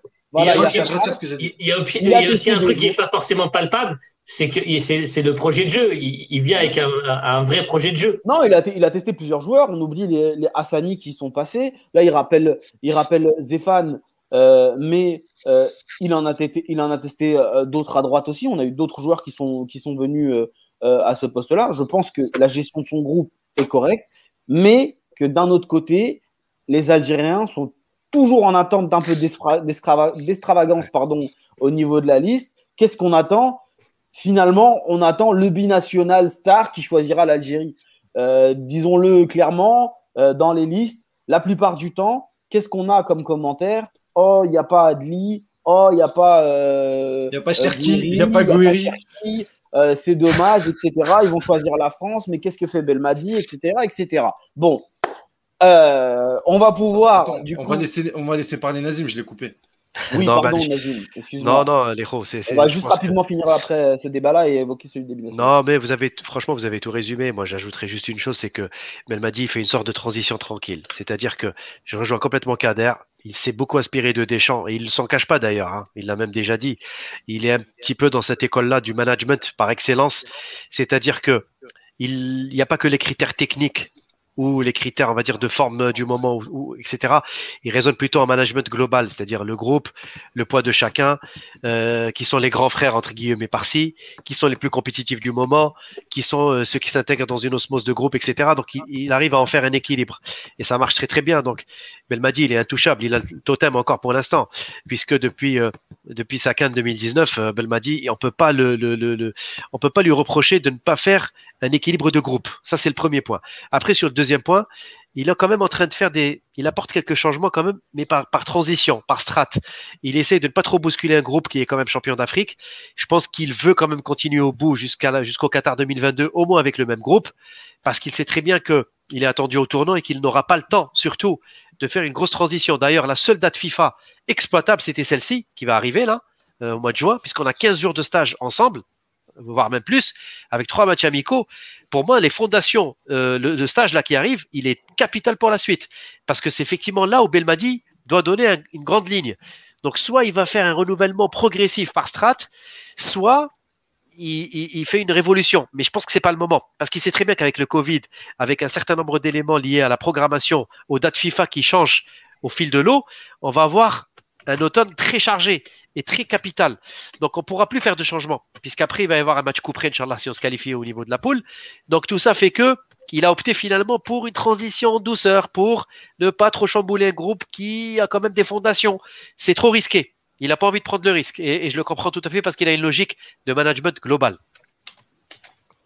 Je réponds juste à Spirit Power qui me dit que c'est pas lui qui a testé Hassanis Alcaraz. J'ai pas dit que c'était lui le premier à l'avoir appelé, j'ai dit qu'il l'a appelé, donc il l'a vu, il l'a testé, on va dire de manière euh, directe. Euh, Nazim, on va te laisser le mot de la fin sur ce, sur ce débat-là. Tu as très bien résumé euh, la situation. On va passer au dossier euh, des binationaux. Il y a un commentaire justement d'ailleurs sur Ouais, ça. voilà. Il, y a, il y en a beaucoup euh, qui se posent la, question. Donc, la plupart des pays africains se sont renforcés avec de nouveaux binationaux et euh, la Tunisie a, a réussi un, coup de maître puisqu'elle s'est renforcée euh, de manière assez forte récemment en prenant notamment un jeune talent de Manchester United. Ça a beaucoup fait parler euh, sur, les, sur les réseaux sociaux. Et l'Algérie, championne d'Afrique malgré son statut, n'a pas réussi à, attirer, j'utilise des termes que je n'aime pas du tout, je précise, des, des, nouveaux binationaux et ça semble agacer un petit peu le public. Est-ce que c'est un problème de la sélection ou est-ce que finalement c'est un problème de, la FAF Est-ce que c'est l'équipe algérienne de football qui n'attire pas ou est-ce que c'est la FAF qui ne fait pas, euh, on va dire, le travail de SAP de, recrutement, entre guillemets, de des binationaux je peux, je, peux, je peux reprendre la main là-dessus? Vas-y, vas-y. Moi, je trouve, oui, je, trouve que, je trouve que ce débat il devient, devient trop récurrent. Après, on va me dire oui, parce que tu défends un peu le football local, etc. Non, moi je dis qu'à un moment donné, on a fait une frénésie aussi de, de binationaux, excusez du terme, au point de, de, de, ramener comme ça des joueurs soit qui ont essayé d'aller en, équipe de France et qui finalement n'ont pas eu la chance, et par défaut ils sont, venus en équipe d'Algérie.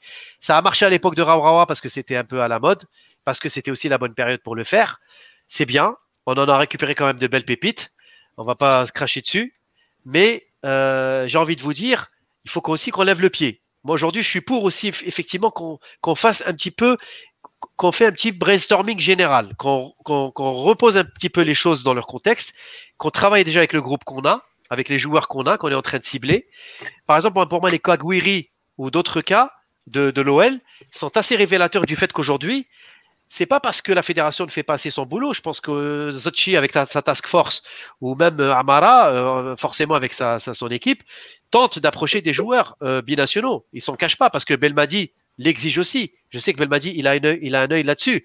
Mais aujourd'hui, je pense qu'il faut un peu lever le pied, travailler aussi sur la base. Je l'ai toujours dit, on a des compétitions africaines, on a des clubs aussi en Algérie. Il faut un juste équilibre. Belmadi, aujourd'hui, pour moi, il a réussi à trouver ce juste équilibre. Il ne cible que ceux qui ont envie de venir en équipe nationale. Donc, il fait déjà une première une euh, euh, un premier élément de choix, ce qui n'était pas le cas auparavant. Avant, que ce soit euh, même à l'époque de Vaïd, Gourcuff, j'en parle pas, euh, n'importe qui se déclarait, euh, déclarait sa flamme à l'équipe d'Algérie, même s'il avait toqué dans l'équipe, euh, en équipe de France plusieurs fois. Or, maintenant, non. Maintenant, Belmadi, il demande d'emblée un choix. Donc, il y a un travail en amont qui a été fait au niveau des jeunes catégories U17, U20 pour tout de suite fixer le cap pour ceux qui ont envie de venir en Algérie dès le départ ou pas. Et ça, je trouve ça très bien. parce qu'aujourd'hui, dire qu'il faut courir derrière tous les binationaux, moi, je suis contre. Je suis désolé, l'équipe nationale n'est pas une chambre d'essayage, n'est pas une cabine d'essayage. Donc aujourd'hui, il faut qu'on arrête de recruter pour recruter, même si c'est des mahalaises un peu partout. Je m'en fous. Aujourd'hui, il faut d'abord détecter celui qui a envie de venir en équipe d'Algérie. Une fois cette condition remplie, comme l'exige Belmadi, je suis complètement d'accord. Marhbabé, il est hein. algérien avant tout. Voilà. Il n'y en a pas beaucoup. Hein. Il n'y en a pas beaucoup. Vas-y, euh, euh, Sidi. Euh, moi, j'aimerais bien qu'on arrête avec euh, ce qu'on appelle, enfin moi, ce que j'appelle la dictature de l'instant. En fait, euh, on prend une situation où il y a un joueur, un espoir certes, mais un joueur de Manchester United, de la réserve de Manchester United, qui choisit la Tunisie, et on en conclut que les Tunisiens, que les Marocains, que les Égyptiens, que les Burkinabés, ils récupèrent leurs binationaux et pas nous. Euh, parce que quand on regarde de façon factuelle, c'est pas le cas. Euh, on en a récupéré. Il y a une nuance à apporter, Sidi. Quand même. Non, mais on en a. Je te laisse finir, je te laisse finir. Et, tu vois, et, j'ai même lu là sur les réseaux qu'on comparait. Alors, excusez-moi, j'ai oublié le nom du joueur tunisien là. Hannibal Mejbri. Hannibal Mejbri. Mejbri, on le compare à Fekir, ce qui n'a rien à voir. Genre, Fekir, il était en train de, de cartonner en Ligue 1. C'était, enfin, il, commençait à faire des preuves. Il avait éclaboussé la Ligue 1 de son talent. C'est vrai, t'as raison. Là, là, où, là où Hannibal, finalement, c'est, euh, moi, je le compare à ce qui, euh, à, au cas chez nous, au cas chez nous, qui n'était, euh, qui n'était qu'un joueur de réserve à l'époque, réserve d'Arsenal, qui n'était, voilà. Et, euh, et voilà. Enfin, je veux dire, citez-moi un joueur confirmé star d'un pays africain qui a choisi son pays d'origine plutôt que qu'une sélection européenne. Citez-moi en juste un. Ah bah bah, par exemple, on le dit peu souvent, mais euh, Didier Drogba, même s'il est né en Côte d'Ivoire, il, avait il avait le, il avait, attends, attends, il avait l'opportunité de jouer pour l'équipe de France. Non, Drogba, Drogba, quand il rejoint euh, l'équipe de Côte d'Ivoire, je crois qu'il est à Guingamp. Euh, oui, bien sûr. Non, mais, c'est pas, le joueur de, c'est pas le joueur de Chelsea. Allez, il y a peut-être, il y a peut-être Hakimi. Il y a peut-être Hakimi. Ouais, Hakimi. Il y a, peut-être Hakimi et c'est le seul. Et, et Fekir, si, si ce n'était tous les rebondissements, je, moi, je suis convaincu qu'il aurait rejoint l'équipe nationale. Mais voilà, euh, moi, c'est ce qui m'énerve, c'est cette culture de l'instant. Euh, on, On compare euh, Hannibal à Guiri, c'est pas pareil. On compare Hannibal à Cherki Cherki qui joue à 17 ans en Ligue 1, ça n'a rien à voir. Ça n'a rien à voir. Dans le Bah. chat, on te donne l'exemple de Diallo au PSG qui a choisi. Donc, Ouais, mais Diallo- Mais euh, c'est qui? Diallo, c'est Diallo, c'est qui? qui? Non, mais on va pas. euh, je, je suis d'accord avec toi sur de toute façon le, le débat des, des gros stars en général. Voilà. Mais de toute manière, sur le débat des binationaux, j'ai un avis bien tranché, mais je vais donner la parole à Abdelkader avant de donner le mien. Alors, déjà, premièrement, euh, pourquoi les autres, enfin, ou pourquoi ça, fait autant parler? Parce que Animal Mejbri, aujourd'hui, c'est l'un des prospects comme on l'a dit, comme on l'a dit avec Sidi, euh, c'est l'un des meilleurs euh, Français, jeunes Français de 2003. Euh, et du coup, c'est pour ça qu'il y a autant de bruit autour de lui. Il a été élu meilleur joueur de la réserve à Manchester et il a fait ses premières minutes avec Manchester United euh, cette année en fin de saison. Donc c'est pour ça que ça fait beaucoup de bruit. Deuxièmement, euh, pourquoi ça fait autant de bruit? Parce que la Tunisie et le Maroc ou le Sénégal apparaissent comme un petit peu mieux structurés dans ces dossiers-là de binationaux. Nous, et d'ailleurs Belmadi s'en est jamais caché, c'est lui qui s'occupe de ça. Moi, je pense que ça serait peut-être un petit peu mieux de déléguer quelqu'un euh, justement pour ces dossiers-là et laisser le sélectionneur dans ses prérogatives de sélectionneur.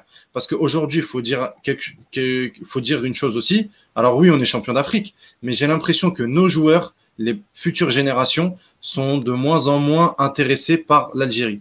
Derrière, faut, faut pas se le cacher, derrière, il y a des raisons financières, il y a des raisons, euh, il, y a, il y a de multiples raisons qui ne concernent pas le terrain. Et aujourd'hui, euh, si tu vas qu'avec ton sélectionneur et tu vas, tu lui parles que d'amour du maillot, de projets sportifs et de, euh, Oui, et, de euh, et de et de et de couleurs, ça marchera pas. Il Mais a- ça, faut c'est pas pareil croire, pour les toutes les Tunisiens- sélections africaines. Mais justement, pour- bah juste, justement, j'allais, j'allais y venir, euh, Sidi. Les Tunisiens, quand ils vont voir Hannibal Mejbri, ils ne parlent pas que de terrain. Quand ils vont voir Hannibal Mejbri, Mejbri, ils lui parlent de tout. Et je ne sais pas si vous avez vu la présentation qu'ils ont fait pour Hannibal Mejbri. Honnêtement, j'étais un petit peu gêné pour eux. Parce que Ouais. la présentation qu'ils font pour un mec de 17 ans, tu as l'impression que c'est, c'est Ronaldinho qui vient jouer en Tunisie. Donc, euh, C'est- c'est- c'est c'est le prix du sacrifice. Exactement. Mais- mais en fait, ça, le ça a des de limites. présentation d'un joueur pour représenter une sélection. Une sélection, c'est ouais, bien sûr, on marche, on marche sur, on marche sur, la, on marche sur la tête. Mais, mais, euh, mais pour conclure, je pense que la FAF doit se restructurer. Et si vraiment elle veut attirer des joueurs, euh, c'est pas dans ce, c'est pas comme ça qu'on qu'on qu'on va les attirer en tout cas. Moi, pas je pense, générale. je, Ouais. je pense que le débat, justement, ne se pose pas. Nazim l'a très bien dit. Je pense que d'abord, on structure les équipes de jeunes. On parle de Hakimi, mais Hakimi, il a choisi le Maroc euh, dès les U17. Je veux Mm. dire, c'était voilà, c'est comme ça que ça se passe. Tu choisis ton pays dès les équipes de jeunes, et puis tu évolues avec lui pour arriver finalement en A. L'équipe A étant une récompense, étant un aboutissement. Euh, disons les choses comme elle est un aboutissement pour le joueur. D'accord? Ce n'est pas l'inverse. Ce n'est pas l'Algérie qui est récompensée par avoir été performante, Exactement. mais c'est Mm. l'inverse. C'est le joueur qui a la récompense D'accord, entièrement pour- d'accord. pour son pays. D'accord? Donc il ne faut pas inverser le débat sur ce, sur ce sujet-là. Oh, Moi, personne n'a inversé. Hein. Oh. Non, mais non, Non, non, je- on est entièrement d'accord. Parce que je, je le- je parle pour, euh, à, à tout le monde. Euh, voilà, c'est- important de le dire. Maintenant, je pense aussi qu'il y a une chose qui se passe en Algérie, c'est qu'à sa tête, il y a un coach qui dit les choses, Belmadi, et Belmadi a toujours été clair, comme l'a dit Nazim, c'est soit tu veux jouer pour l'Algérie et tu es le bienvenu, soit tu hésites, et à ce moment-là, on ne discute pas. Le cas Awar est très criant, il a parlé avec lui, c'était une hésitation claire, et il n'a pas, hésité à dire que effectivement il a parlé avec lui, mais que le joueur, voilà, ça ne servait à rien de parler du joueur parce que le joueur il avait déjà pris son choix. Si un joueur s'approche de l'Algérie en étant hésitant, il risque un d'abord de prendre les- d'attirer les foudres de Belmadi qui va l'afficher à la presse en disant bah je sais pas je connais pas trop sa position etc et la plupart des joueurs binationaux on évoque, on évoque le cas de Gouiri allez regarder ses interviews. Euh, voilà il esquive le sujet. Ça s'appelle esquiver le sujet. D'accord? Pour pouvoir évoluer. Oui je veux jouer les JO euh, euh, sous-entendu j'ai le temps de choisir plus tard etc ça s'appelle esquiver le sujet. D'accord? Avec Belmadi tu ne peux pas esquiver le sujet. C'est pas possible. D'accord? Pendant ce temps-là en équipe de jeunes ça travaille il y a des gamins du Bayern, de l'OM, etc., qui arrivent. Et ça, c'est pas mal. C'est un point positif. Donc finalement, l'Algérie attire et dans la bonne catégorie, dans le bon sens. Et dernier point, il y a une chose qu'on oublie, c'est la gestion de son groupe. N'oublions pas une chose. Euh, quand Slimani dit euh, c'est un manque de respect pour l'Algérie de courir derrière un joueur, Si demain, Belmadi convoque un joueur ayant été hésitant, euh, etc., qui n'aurait pas affiché clairement son envie euh, de jouer pour l'Algérie, il, est, en porte-à-faux vis-à-vis de son groupe. Il perd une partie de sa crédibilité et c'est dangereux pour la structure même de l'équipe nationale algérienne. Donc le sujet des binationaux est toujours très, très, très, très compliqué à gérer en Algérie et évidemment dans les autres pays, euh, dans les autres pays africains. Mais je pense que, comme l'a dit Nazim, il faut structurer la chose, mettre tout à plat et fonctionner de manière à ce que l'Algérie devienne une récompense. Vraiment. Parce que parfois, on a l'impression que euh, on a besoin absolument de ces joueurs. Mais, mais, mais, pour rebondir ce que tu dis, et, et c'est aussi euh, l'un des gros apports de Belmadi, c'est qu'il il fait vraiment en sorte que l'Algérie soit plus grande que le joueur et pas le joueur plus grand que, que, que, que l'équipe nationale. Euh, et je fais un petit clin d'œil à Abdelkader. Euh, J'espère qu'un jour au PSG, ils, ils, le comprendront, ça.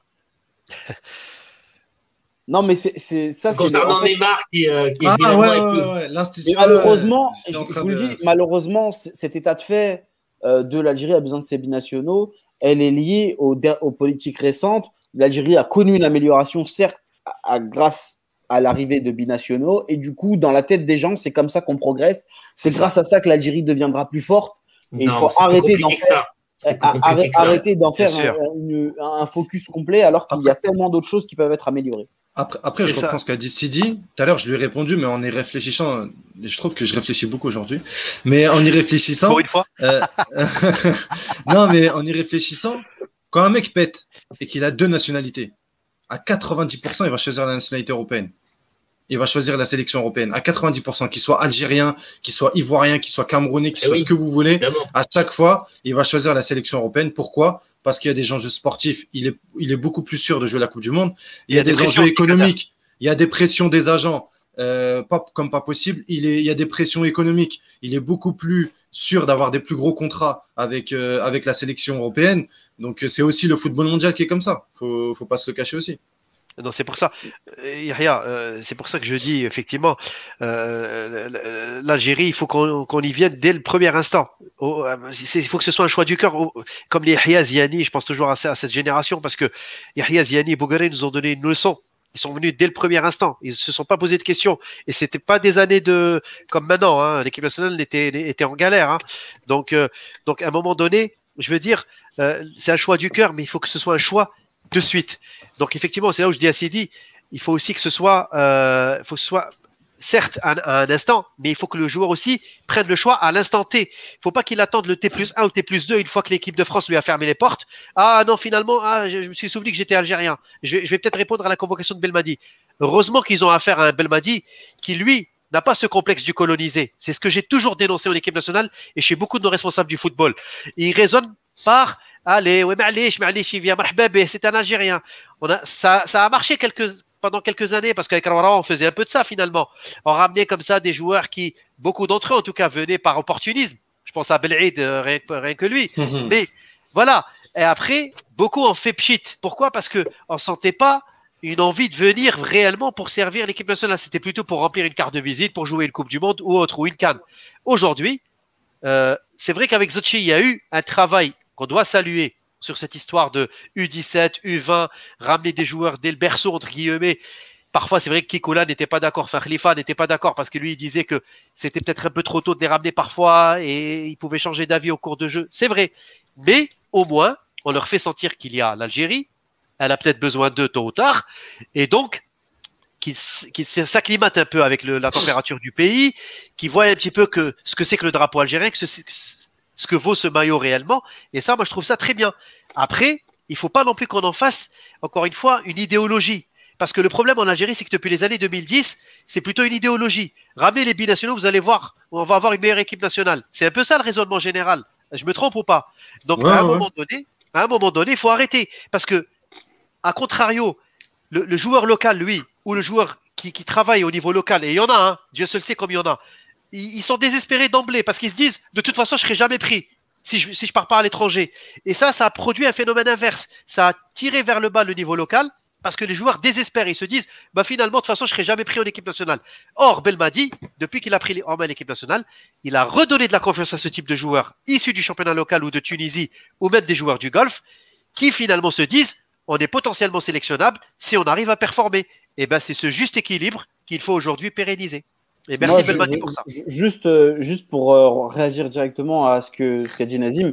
Par contre, je suis pas d'accord sur le fait que ça nivelle le championnat local vers le bas. Je pense qu'il n'y a rien de plus positif que les joueurs algériens qui s'exportent et qui finalement arrivent à atteindre la sélection d'une autre manière. c'est pas parce que le joueur ne joue pas en Algérie que euh, voilà. Le problème, c'est le souci. Le souci, c'est que le championnat local, il se tire une balle tout seul dans le pied. C'est ça et en fait, il baigne dans sa propre médio. Exactement. Si le championnat local avait eu envie de se, de se développer, on n'aurait pas cette discussion. Je vous donne, je vous donne, je vous donne très rapidement, parce qu'on va pas s'éloigner du débat, mais je vous donne très rapidement. Le, ça, c'était la semaine dernière. Zéro le président de Sawara, il dit quoi euh, par rapport à, à, à Il dit il partira pas à moins de 10 millions. Mais faut, à un moment donné, faut arrêter. Il faut, faut, être bah, sérieux, quoi. Et à un moment donné, il faut être sérieux. Boudaoui, il est parti à 4 et on l'a répété avec Yahya pendant plusieurs émissions, il part à 4 parce que c'est exceptionnel. Et le mec, il part juste après une Coupe d'Afrique. C'est exceptionnel. Sinon, jamais de la vie, les joueurs, ils partent à 4. Non, et parce que, et parce que Zachi a l'habitude de vendre des joueurs à l'étranger. Donc, il n'a pas, ce côté, euh, il a pas ce côté, ce côté tama, tu vois. Zerouati, c'est peut-être la première fois qu'il va oh, vendre un joueur à l'étranger. Oh, tu sais, oh, tu sais, le Paradou, ils ont fait aussi capoter certaines euh, transactions pour, euh, pour, pour justement le goût de l'argent, exactement. Mais je voulais justement, dernier, point, je voulais juste dire, oui faut quand même, euh, et dans le, dans, le, dans, le, dans le chat, il y a beaucoup de personnes qui l'ont dit dans les commentaires.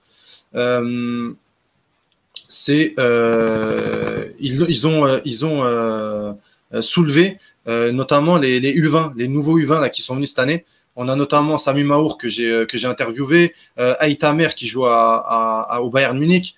On a quand même des jeunes qui viennent, qui acceptent de venir en équipe nationale. On a aussi Ryan Deelis qui joue à l'OM, qui était, qui est d'après les sources marseillaises, est proche de d'un contrat pro, je crois, ou du ou du groupe pro.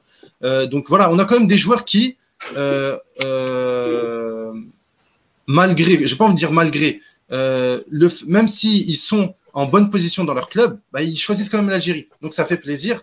Il faut pas non plus dire que voilà, il y a que des joueurs qui ne veulent pas venir. Alors j'ai vu un message passer de, de Chiriki euh, qui se plaint qu'on n'échange pas beaucoup avec vous, qu'on réagit pas beaucoup à vos commentaires. Sachez qu'en fait, vous, vous êtes chacun sur des plateformes, soit Facebook, soit YouTube, euh, et dépendant des pages. Mais nous, en fait, on a tous les commentaires de toutes les plateformes d'un coup, donc il y en a vraiment mmh. beaucoup, et c'est compliqué d'interagir avec, euh, avec tout le monde. Donc j'en suis vraiment désolé s'il y en a qui se sentent un peu délaissés. C'est pas l'objectif de l'émission. On, essaye, on essaye d'échanger avec vous, on essaye. Mais c'est vraiment très, très, très compliqué très très compliqué. Goury viendra ou pas parce que les espoirs ont perdu les Pays-Bas. Eh bah, tant pis pour eux, ils ont perdu. En, plus, ce genre de débat, c'est toujours très compliqué parce que tout ce qui touche à l'identité, euh, c'est particulier. Le, problème, c'est aussi un problème de référentiel, c'est qu'on réfléchit l'identité des autres avec, euh, en fonction de la nôtre. Et on n'a bah, pas tous C'est ça, c'est ça, Sidi. Exactement.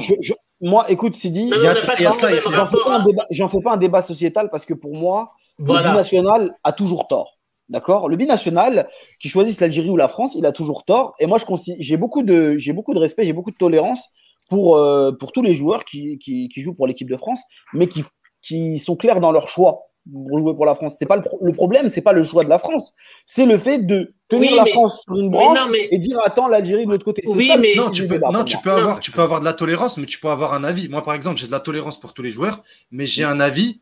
Pour moi, un joueur un joueur, il a, il a tort que d'un côté. Pour moi, après, c'est mon avis à moi.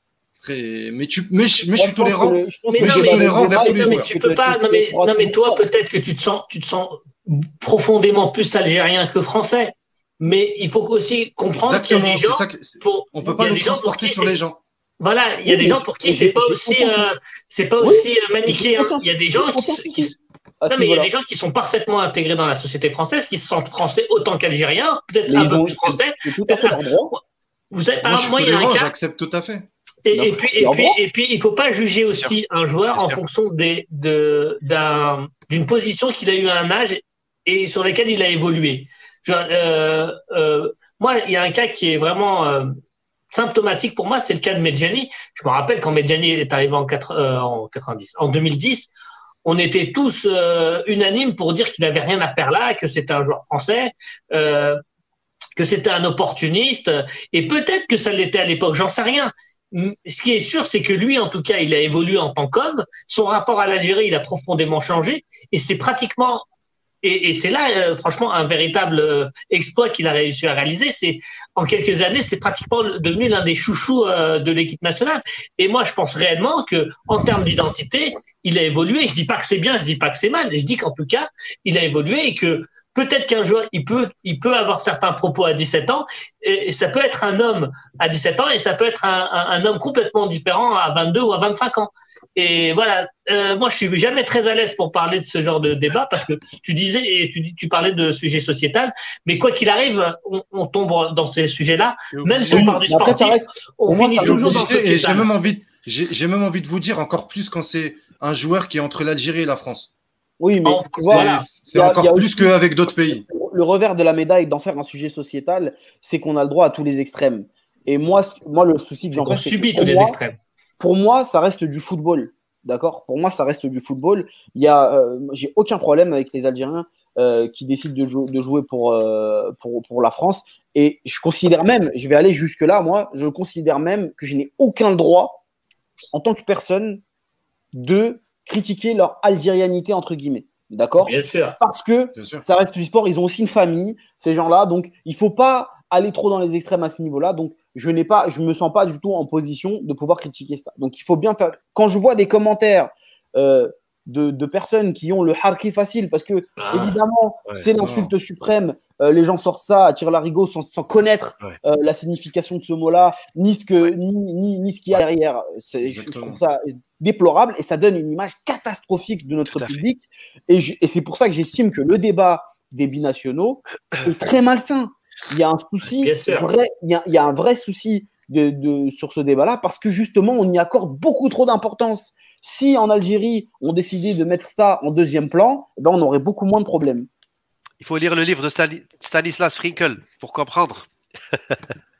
oui, d'ailleurs, on lui fait un petit peu de pub. Stanislas Frinkel qui a fait un livre euh, sur euh, les immigrés, le football des immigrés, euh, qui était passé dans notre émission d'ailleurs, et qui c'est un livre, moi je ne l'ai pas encore eu dans les mains, mais apparemment c'est un livre qui est super intéressant, qui retrace justement le football, l'histoire des footballeurs algériens qui sont venus jouer en France. Et, et, et voilà, mais, mais c'est vrai que ce débat, il est, il cristallise beaucoup de, de, de, de il cristallise beaucoup de, de, tension à chaque fois. C'est, ça fait beaucoup parler. Il y a le poids de l'histoire, Exactement. On parle pas que de sport. Dès qu'on parle de ça, on parle pas que de sport. Le poids de l'histoire, le poids de l'histoire algéro-française pèsera toujours sur ce type de débat, malheureusement, parce que parce que euh, c'est loin d'être réglé déjà. Ça, c'est le premier point. Et le deuxième point surtout, moi, ce qui me dérange, c'est que parfois même on s'y est un peu mal pris dans la façon de de mettre la pression et de convoquer ces joueurs-là. Peut-être que ça a joué aussi. Certains font le choix d'opter pour la France. Moi, j'étais le premier à dénoncer, par exemple, les insultes dont Fekir avait été victime à l'époque. C'est, ça, ça, se fait pas, haram. On peut pas faire ce genre de choses. C'est un choix sportif avant tout. C'est peut-être pas du cœur, ça peut être sportif. Chacun a le droit de choisir ce qu'il veut. Après, il y a la manière. Si on le fait délibérément, euh, par défaut, après avoir euh, crié son amour pour le maillot bleu, là oui, on a droit à des critiques. Mais même si on a droit à des critiques, on peut pas aller jusqu'à insulter la personne. On l'a traité de harki. Ça, moi, je trouve ça abominable. On peut pas insulter la personne. Je suis entièrement d'accord avec toi et, surtout sur le, terme harki. Comme tu disais, il y a beaucoup de, pseudo-supporters qui ont le harki facile. Euh, et voilà, il faut quand même se rendre compte de la charge euh, historique et la charge émotionnelle de, de ce mot-là. Euh, et surtout encore plus quand on est algérien. Euh, et voilà, c'est, on peut pas traiter comme ça impunément un gamin euh, de Harké avec la charge historique que ça a. Non, mais surtout, surtout ce, que, ce, qui, ce, qui, ce qui me fait rire, c'est que comme si finalement le choix d'un seul joueur, d'une individualité, allait changer le destin de l'Algérie. C'est pas comme ça que ça, ça marche.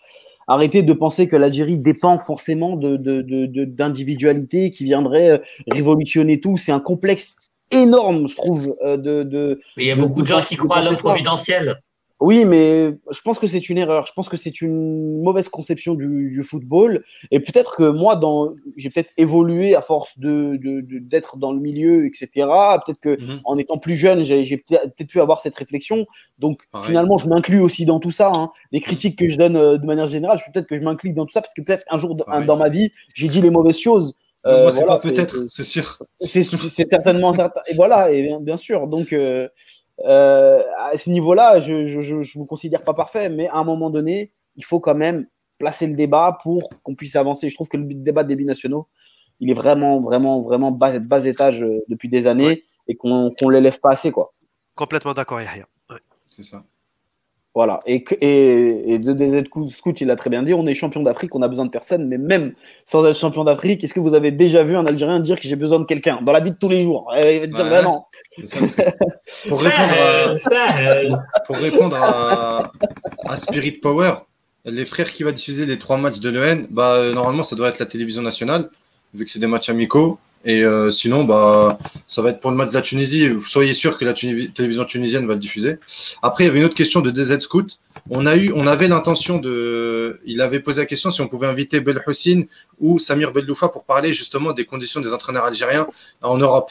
Comment ils étaient euh, perçus et tout. On a eu justement, on avait cette, cette idée de les inviter. Pour le moment, euh, les calendriers n'ont pas convergé, ils n'ont pas, ils ont pas pu se libérer. on mais l'a- on l'a déjà eu. euh. Ben, en plus, Belossi, on l'a eu, mais on voulait le faire là en début de saison.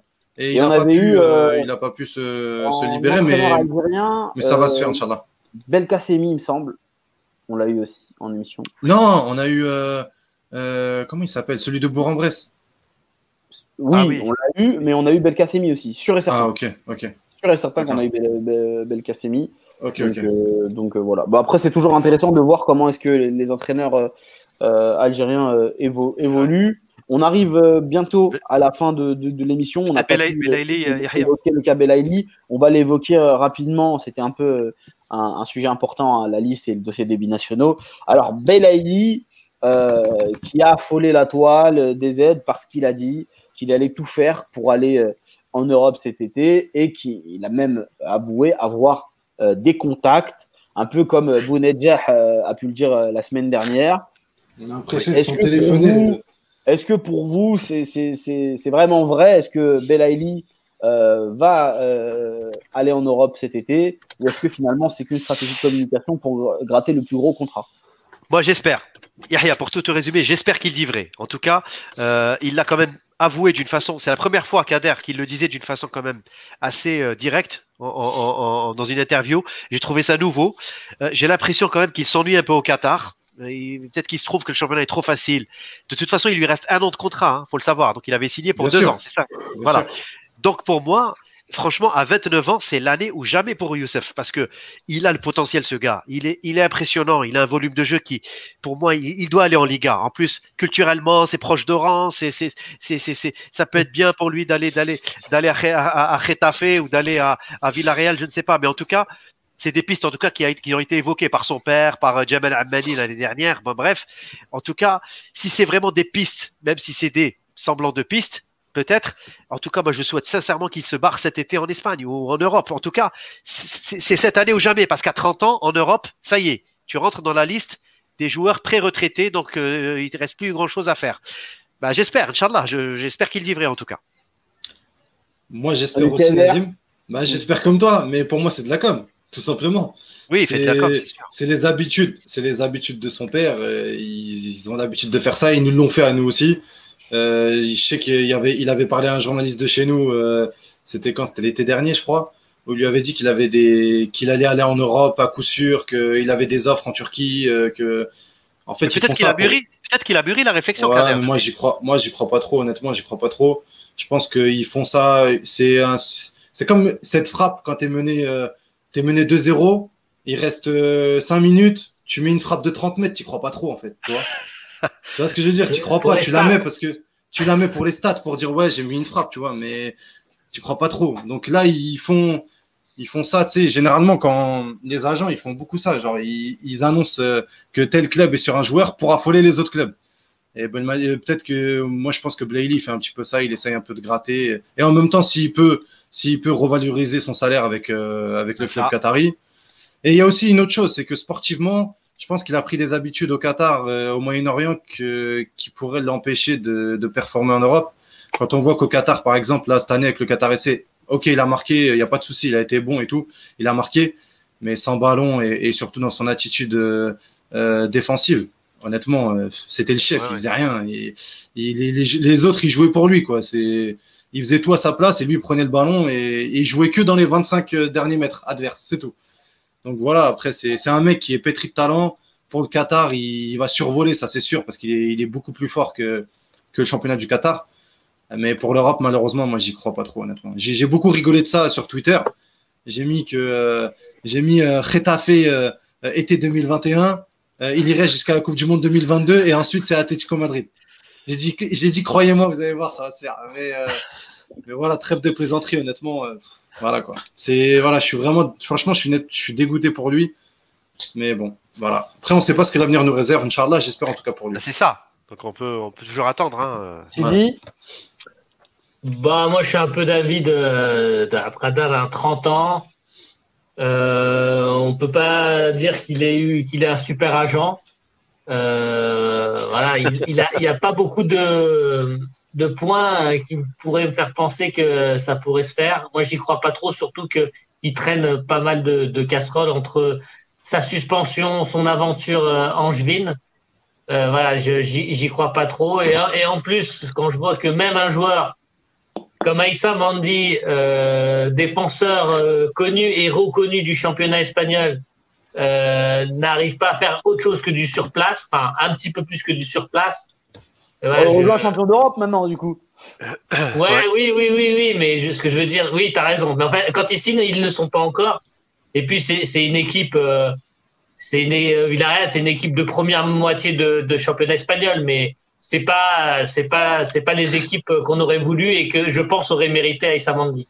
Bah, quand tu fais un véritable step-up, tu vas pas à Villarreal. Le véritable step-up, c'est d'aller, je sais pas moi, euh, à l'Atlético, d'aller euh, bah, dans, dans, dans, le top 3 italien. Il y a aussi le, tu, tu dis exactement ce que je dis, mais tu le dis mieux, Abqad. Mais, il, y a aussi, il y a aussi le confort parce qu'il est en Espagne. Forcément, il n'a pas envie de changer de pays après tant d'années passées en Espagne. Donc pour Mandy, oui, c'est mais vrai tu que... sais, Madrid, c'est aussi en Espagne, euh, deuxième. Oui, oui, oui, oui, oui. Bien euh, sûr. Pour aller dans un club en général. Mais le Real Madrid, c'est autre chose. Euh, c'est un level quand même plus. Real, c'est ouais. Un, un, un, un, joueur, il peut pas décider de manière unilatérale de rejoindre un club. C'est ça aussi ça le problème. Moi, pour le cas Belaïli, euh, franchement, du moment qu'il est performant en sélection, voilà. j'attends plus rien. J'allais vous poser la question d'ailleurs. Il revient tellement de loin, il faut se rendre compte. En plus, c'est un peu un anniversaire parce que Belaïli, le cas Belaïli, c'est un des premiers gros débats de l'émission C'est vous l'espère en 2015. À l'époque, il venait d'être suspendu pour deux ans. Et, je l'ai regardé. Et tu l'as regardé. Et voilà. Et du coup. J'étais déjà un spectateur. et du coup, à cette période-là, euh, on le croyait quasiment perdu pour la cause du football. Euh, en interne, en off, on savait que tout était fait pour qu'il revienne. Euh, il avait euh, fait appel à des avocats, mais finalement, il a quand même purgé ces deux ans, alors que on parlait de, plusieurs années en, plus de, suspension. Donc pour moi, c'est inespéré de revoir Belaïli à ce niveau-là, champion d'Afrique, ne l'oublions pas, performant en sélection titulaire. Il a fait oublier Brahimi. très clairement pour, pour beaucoup. Hein. Voilà, si, si Brahimi aujourd'hui on n'en entend pas parler, c'est aussi parce que Belaïli euh, a, fait le boulot et qui forme un bon duo avec Bounedjah. Il l'a fait très vite en plus. Ouais, il l'a fait très très vite. Et du coup, voilà. Donc tant que tant qu'il y a ça, s'il va en Europe, bah, tant mieux. S'il est performant et s'il joue en Europe, tant mieux. Si c'est pour aller en Europe et pas jouer, pas avoir la bonne attitude ou, ou ne, pas, ne pas vraiment s'adapter au niveau, etc., je préfère qu'il reste tranquillement euh, au Qatar. Euh, voilà, on arrive au bout de l'émission, les amis. Euh, je voulais remercier tous ceux du chat. Vous êtes énorme, énorme, énorme euh, sur, sur, sur chats. On va parler rapidement des matchs amicaux. Ça va être les pronos, comme d'habitude. Moi, je n'en donne pas parce que je suis nul. Je suis très, très nul. Mais on va, on va parler un petit peu des, pronos avant de vous, vous dire au revoir. Donc, dans le chat, vous êtes énorme. Continuez à commenter et donnez-nous vos pronos pour le match. Je vais essayer de lire certains pronos. Euh, Nazim. Euh, difficile, la Mauritanie. Bon, je sais qu'ils ont du mal à venir en Algérie apparemment pour trouver un plan de vol. J'espère qu'ils seront là, Inch'Allah. Non, c'est bon, c'est bon, c'est bon. C'est bon. ouais, ça a été réglé. C'est réglé, c'est réglé.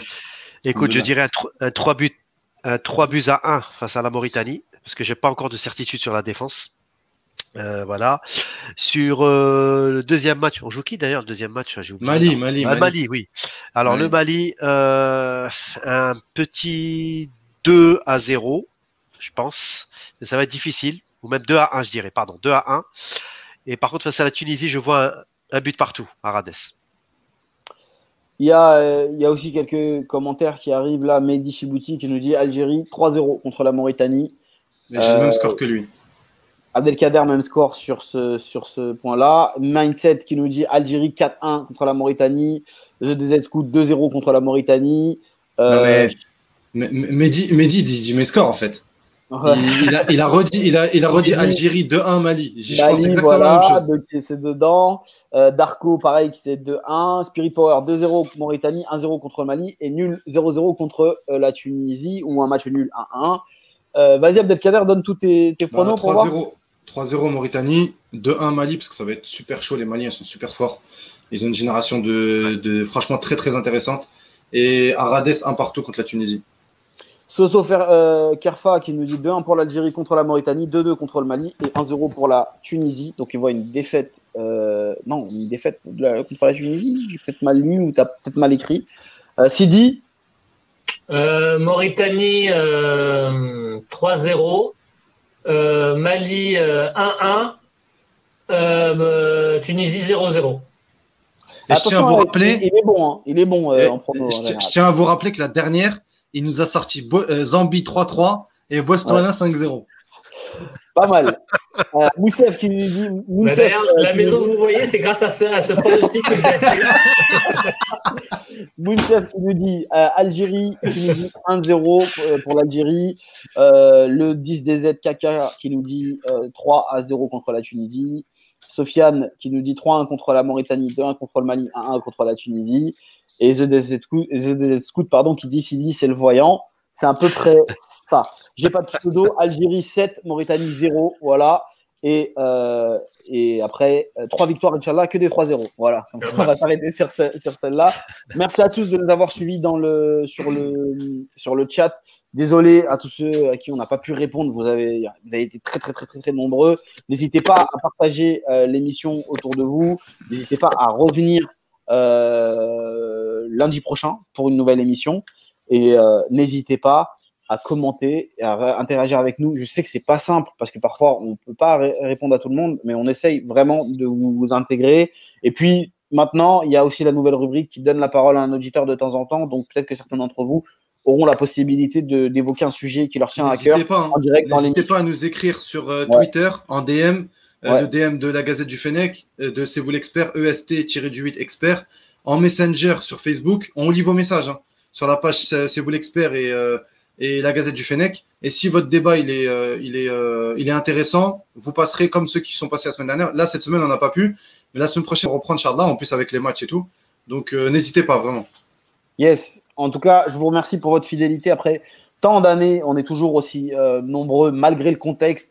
On n'a pas de studio, il n'y a pas de micro, euh, il n'y a pas le podcast en, top qualité comme, euh, comme avant. Mais peut-être bientôt le studio, Yahya, Inch'Allah. Ouais, pourquoi pas. Ce sera un plaisir de revoir la team. de ouf. c'est trop, de télétravail, tu le télétravail. Exactement. les amis, prenez soin de vous. Merci à vous, les gars. On a Merci, Yahya. Barakallah fik. Et puis, on se rendez-vous la semaine prochaine pour Merci une nouvelle à vous. Salam alaikum.